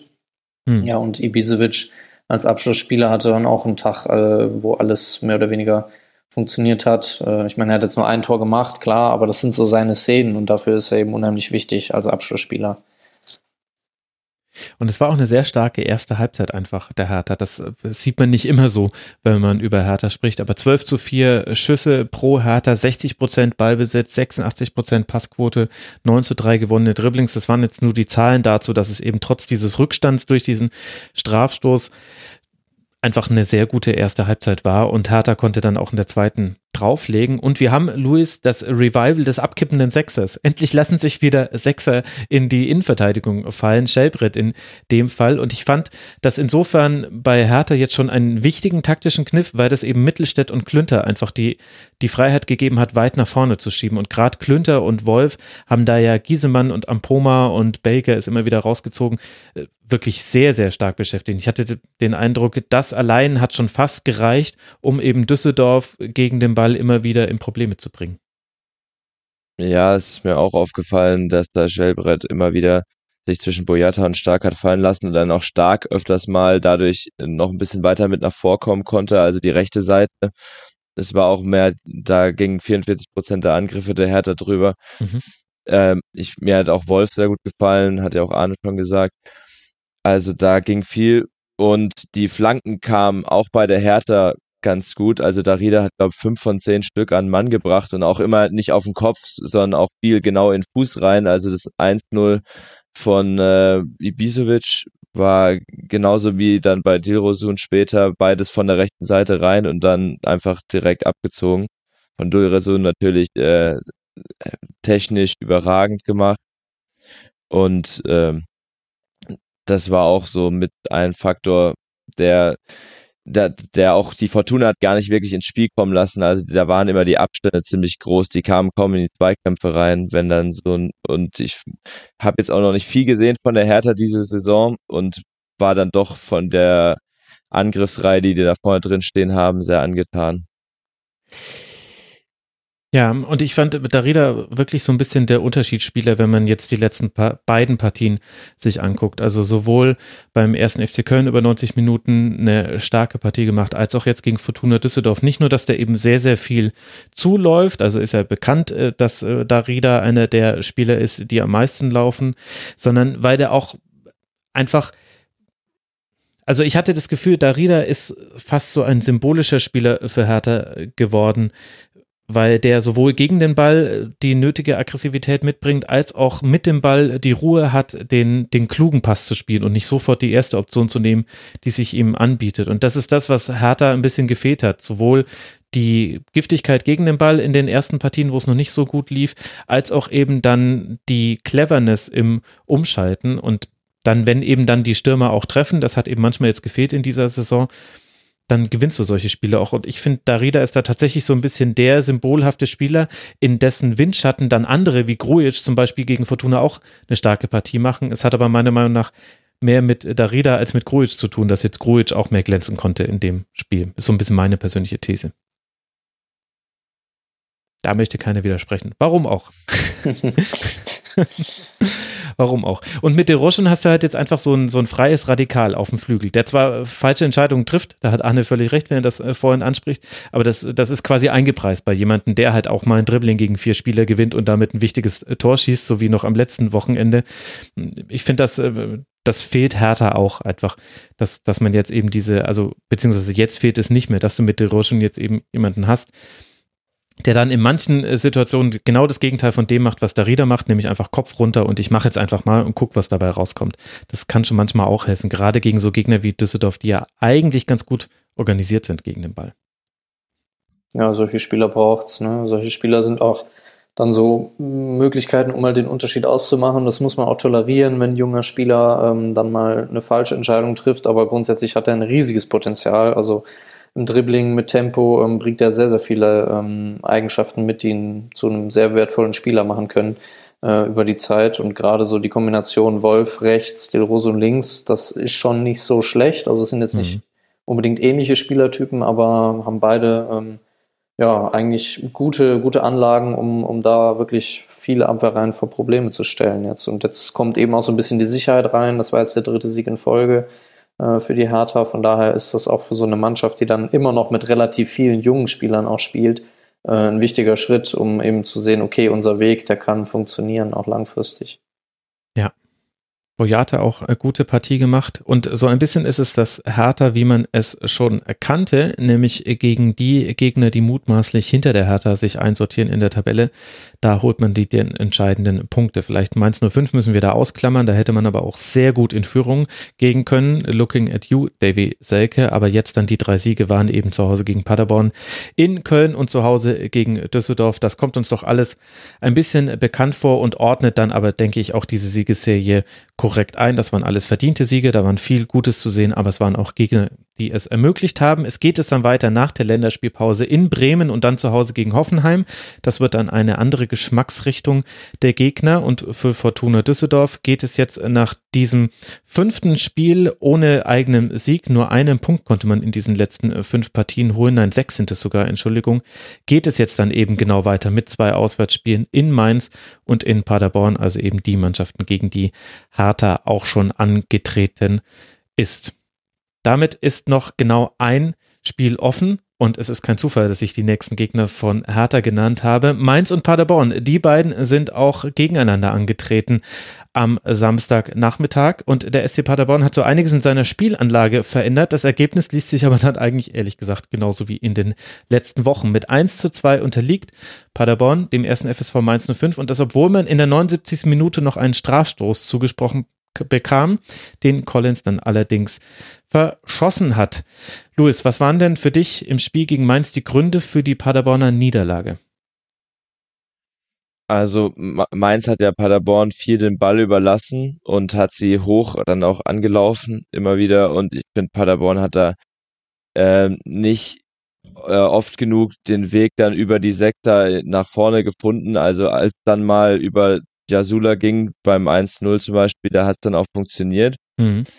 Aber man hat auch gesehen, dass Mainz da eigentlich viel Platz gelassen hat zwischen den beiden Ketten, zwischen der Vierer Abwehrkette und vorne dem, den äh, vier Spielern, die da angelaufen sind. Also für die Sechser wäre schon genügend Platz zum Kombinieren da gewesen, aber irgendwie kam da nie der Ball hin, weil sie hinten selten, äh, selten sich rauskombinieren konnten in der eigenen Kette Paderborn. Also sie hatten sehr viel Ballbesitz, haben damit aber jetzt auch nicht so viel angestellt, was halt auch ein bisschen an der individuellen Klasse liegt. Also Paderborn ist zwar ein Team, was offensiv äh, sehr viel anstellen kann, aber äh, hat man ja auch letztes Jahr in der Liga gesehen, dass die da Torfestivals ähm, veranstalten können, aber man hat halt immer noch Spieler, die da teilweise vor ein paar Jahren noch Regionalliga gespielt haben. Und da fehlt es dann ein bisschen. Mhm. Man hat Leider. auch. Ja. Leider, sorry. Also, das soll das reingerätsche. Ähm, sie bauen sich halt unheimlich viel auf. Ähm, Paderborn, unheimlicher Aufwand in den Spielen. Viel Ballbesitz, auch gute Aktionen, wirklich ähm, mit, mit Sousa auch jemand, der jetzt wirklich mal eins gegen eins sucht und auch aktiv ist und so. Aber sie reißen sich das dann eben ein. Also gerade in so guten Phasen wie jetzt, wie jetzt gegen Mainz, so einen Elfmeter zu verursachen, ist natürlich maximal bitter, weil du schon in der Szene siehst, Öztunali will abkappen und hat es vor.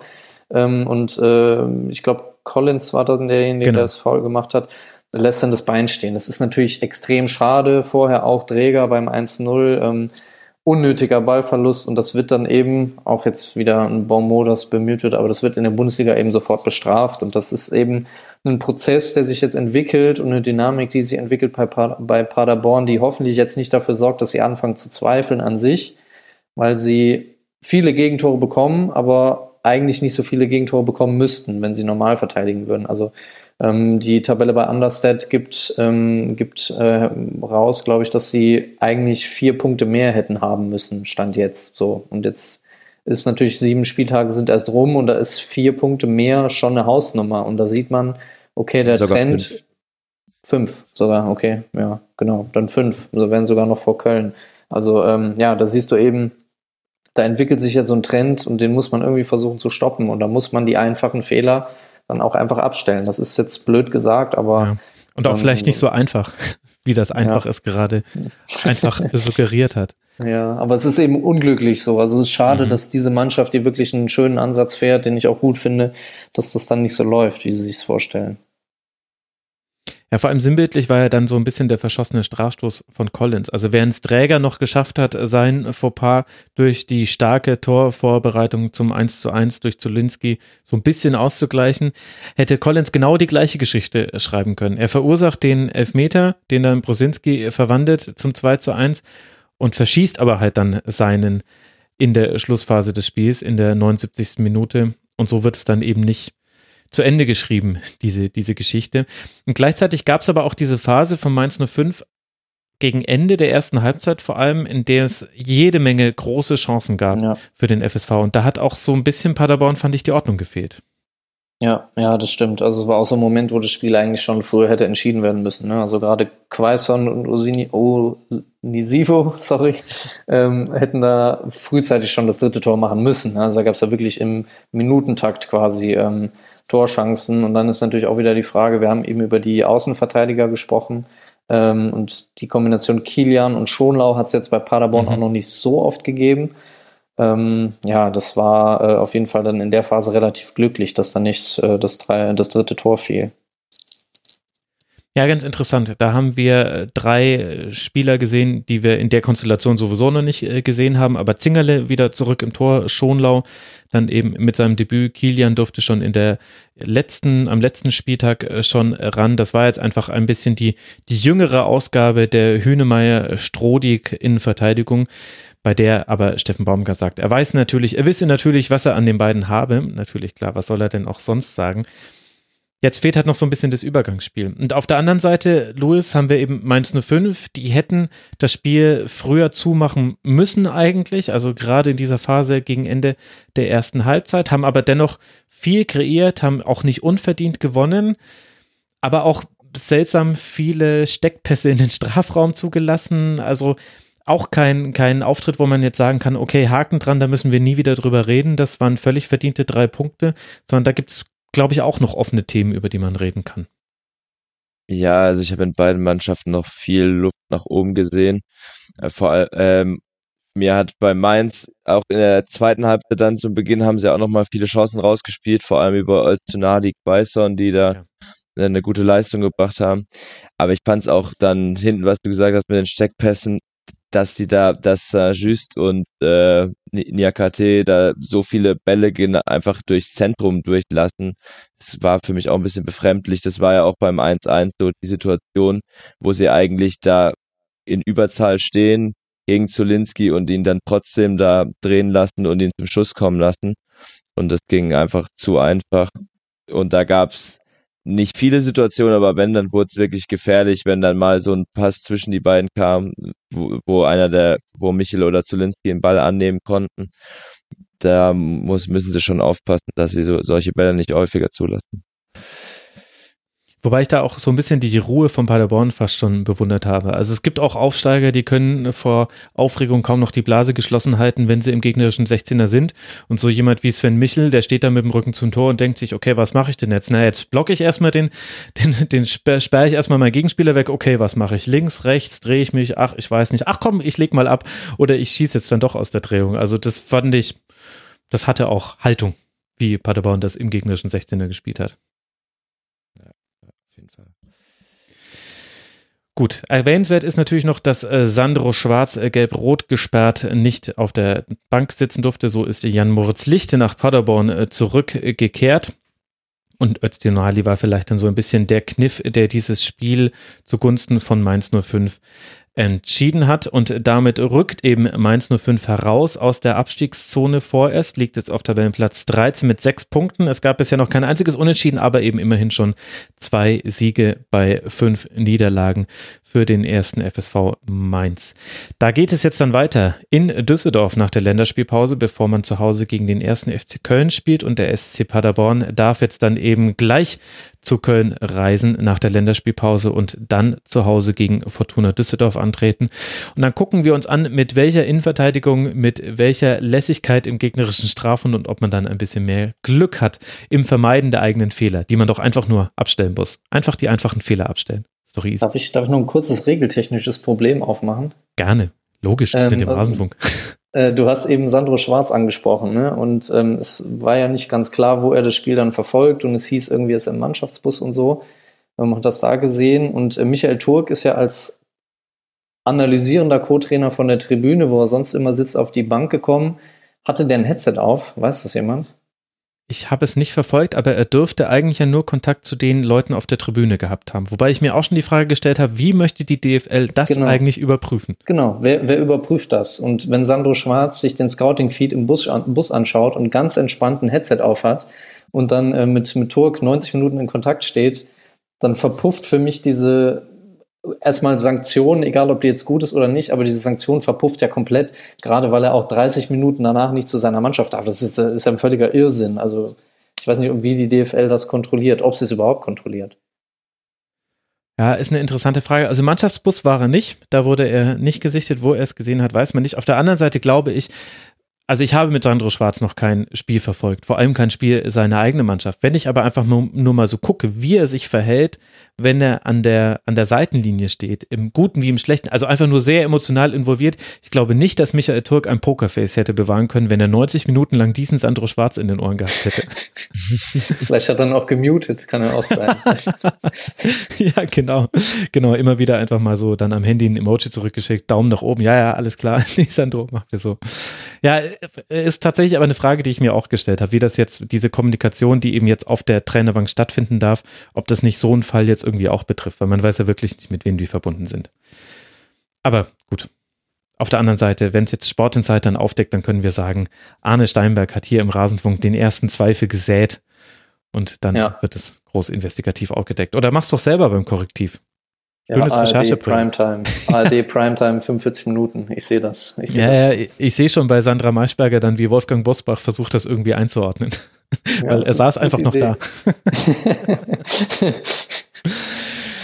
er sah noch Licht und dachte, er kommt noch mal kurz hinein. Also, ich würde sagen, damit haben wir auch inklusive noch schöne regeltechnischer Fragen diesen siebten Bundesliga-Spieltag abschließend erörtert und ich kann mich nur sehr herzlich bei euch bedanken. Zum einen bei Arne Steinberg mit dem Blick für die Details auch regeltechnischer Natur. Er schreibt auf fc.com, er ist beim Korrektiv, bei Twitter ist er sehr folgenswert unter steinberg-arne. Arne, danke dir, dass du dir mal wieder die Zeit genommen hast für den Rasenfunk. Ich habe zu lange, sehr viel Spaß gemacht mit euch beiden. Das freut mich sehr und das kann ich auch so weitergeben an Luis Löser, den Ad Regionalkapital auf Twitter. Vielen Dank dir, Luis, dass du uns nicht nur die TSG eingeordnet hast und hier mal im Rasenfunk mit dabei warst. Danke für deine Zeit. Bitte, bitte und auch danke. Und wie ist es, wenn man irgendwann nicht mehr nur zuhört und dann im Forum Input und äh, Feedback hinterlässt, sondern mal mitredet? Ja, äh, intensiv. Ich habe am Wochenende viele Spiele gesehen, wahrscheinlich noch nie so viel, wie ich sonst jemals in meinem Leben an einem Wochenende geguckt habe. Und ich durfte die heiligen Hallen des Rasenfunks zumindest von außen betrachten. ja, das tat mir leid. Das nächste Mal darfst du auch rein, aber das muss man sich erst verdienen, Luis.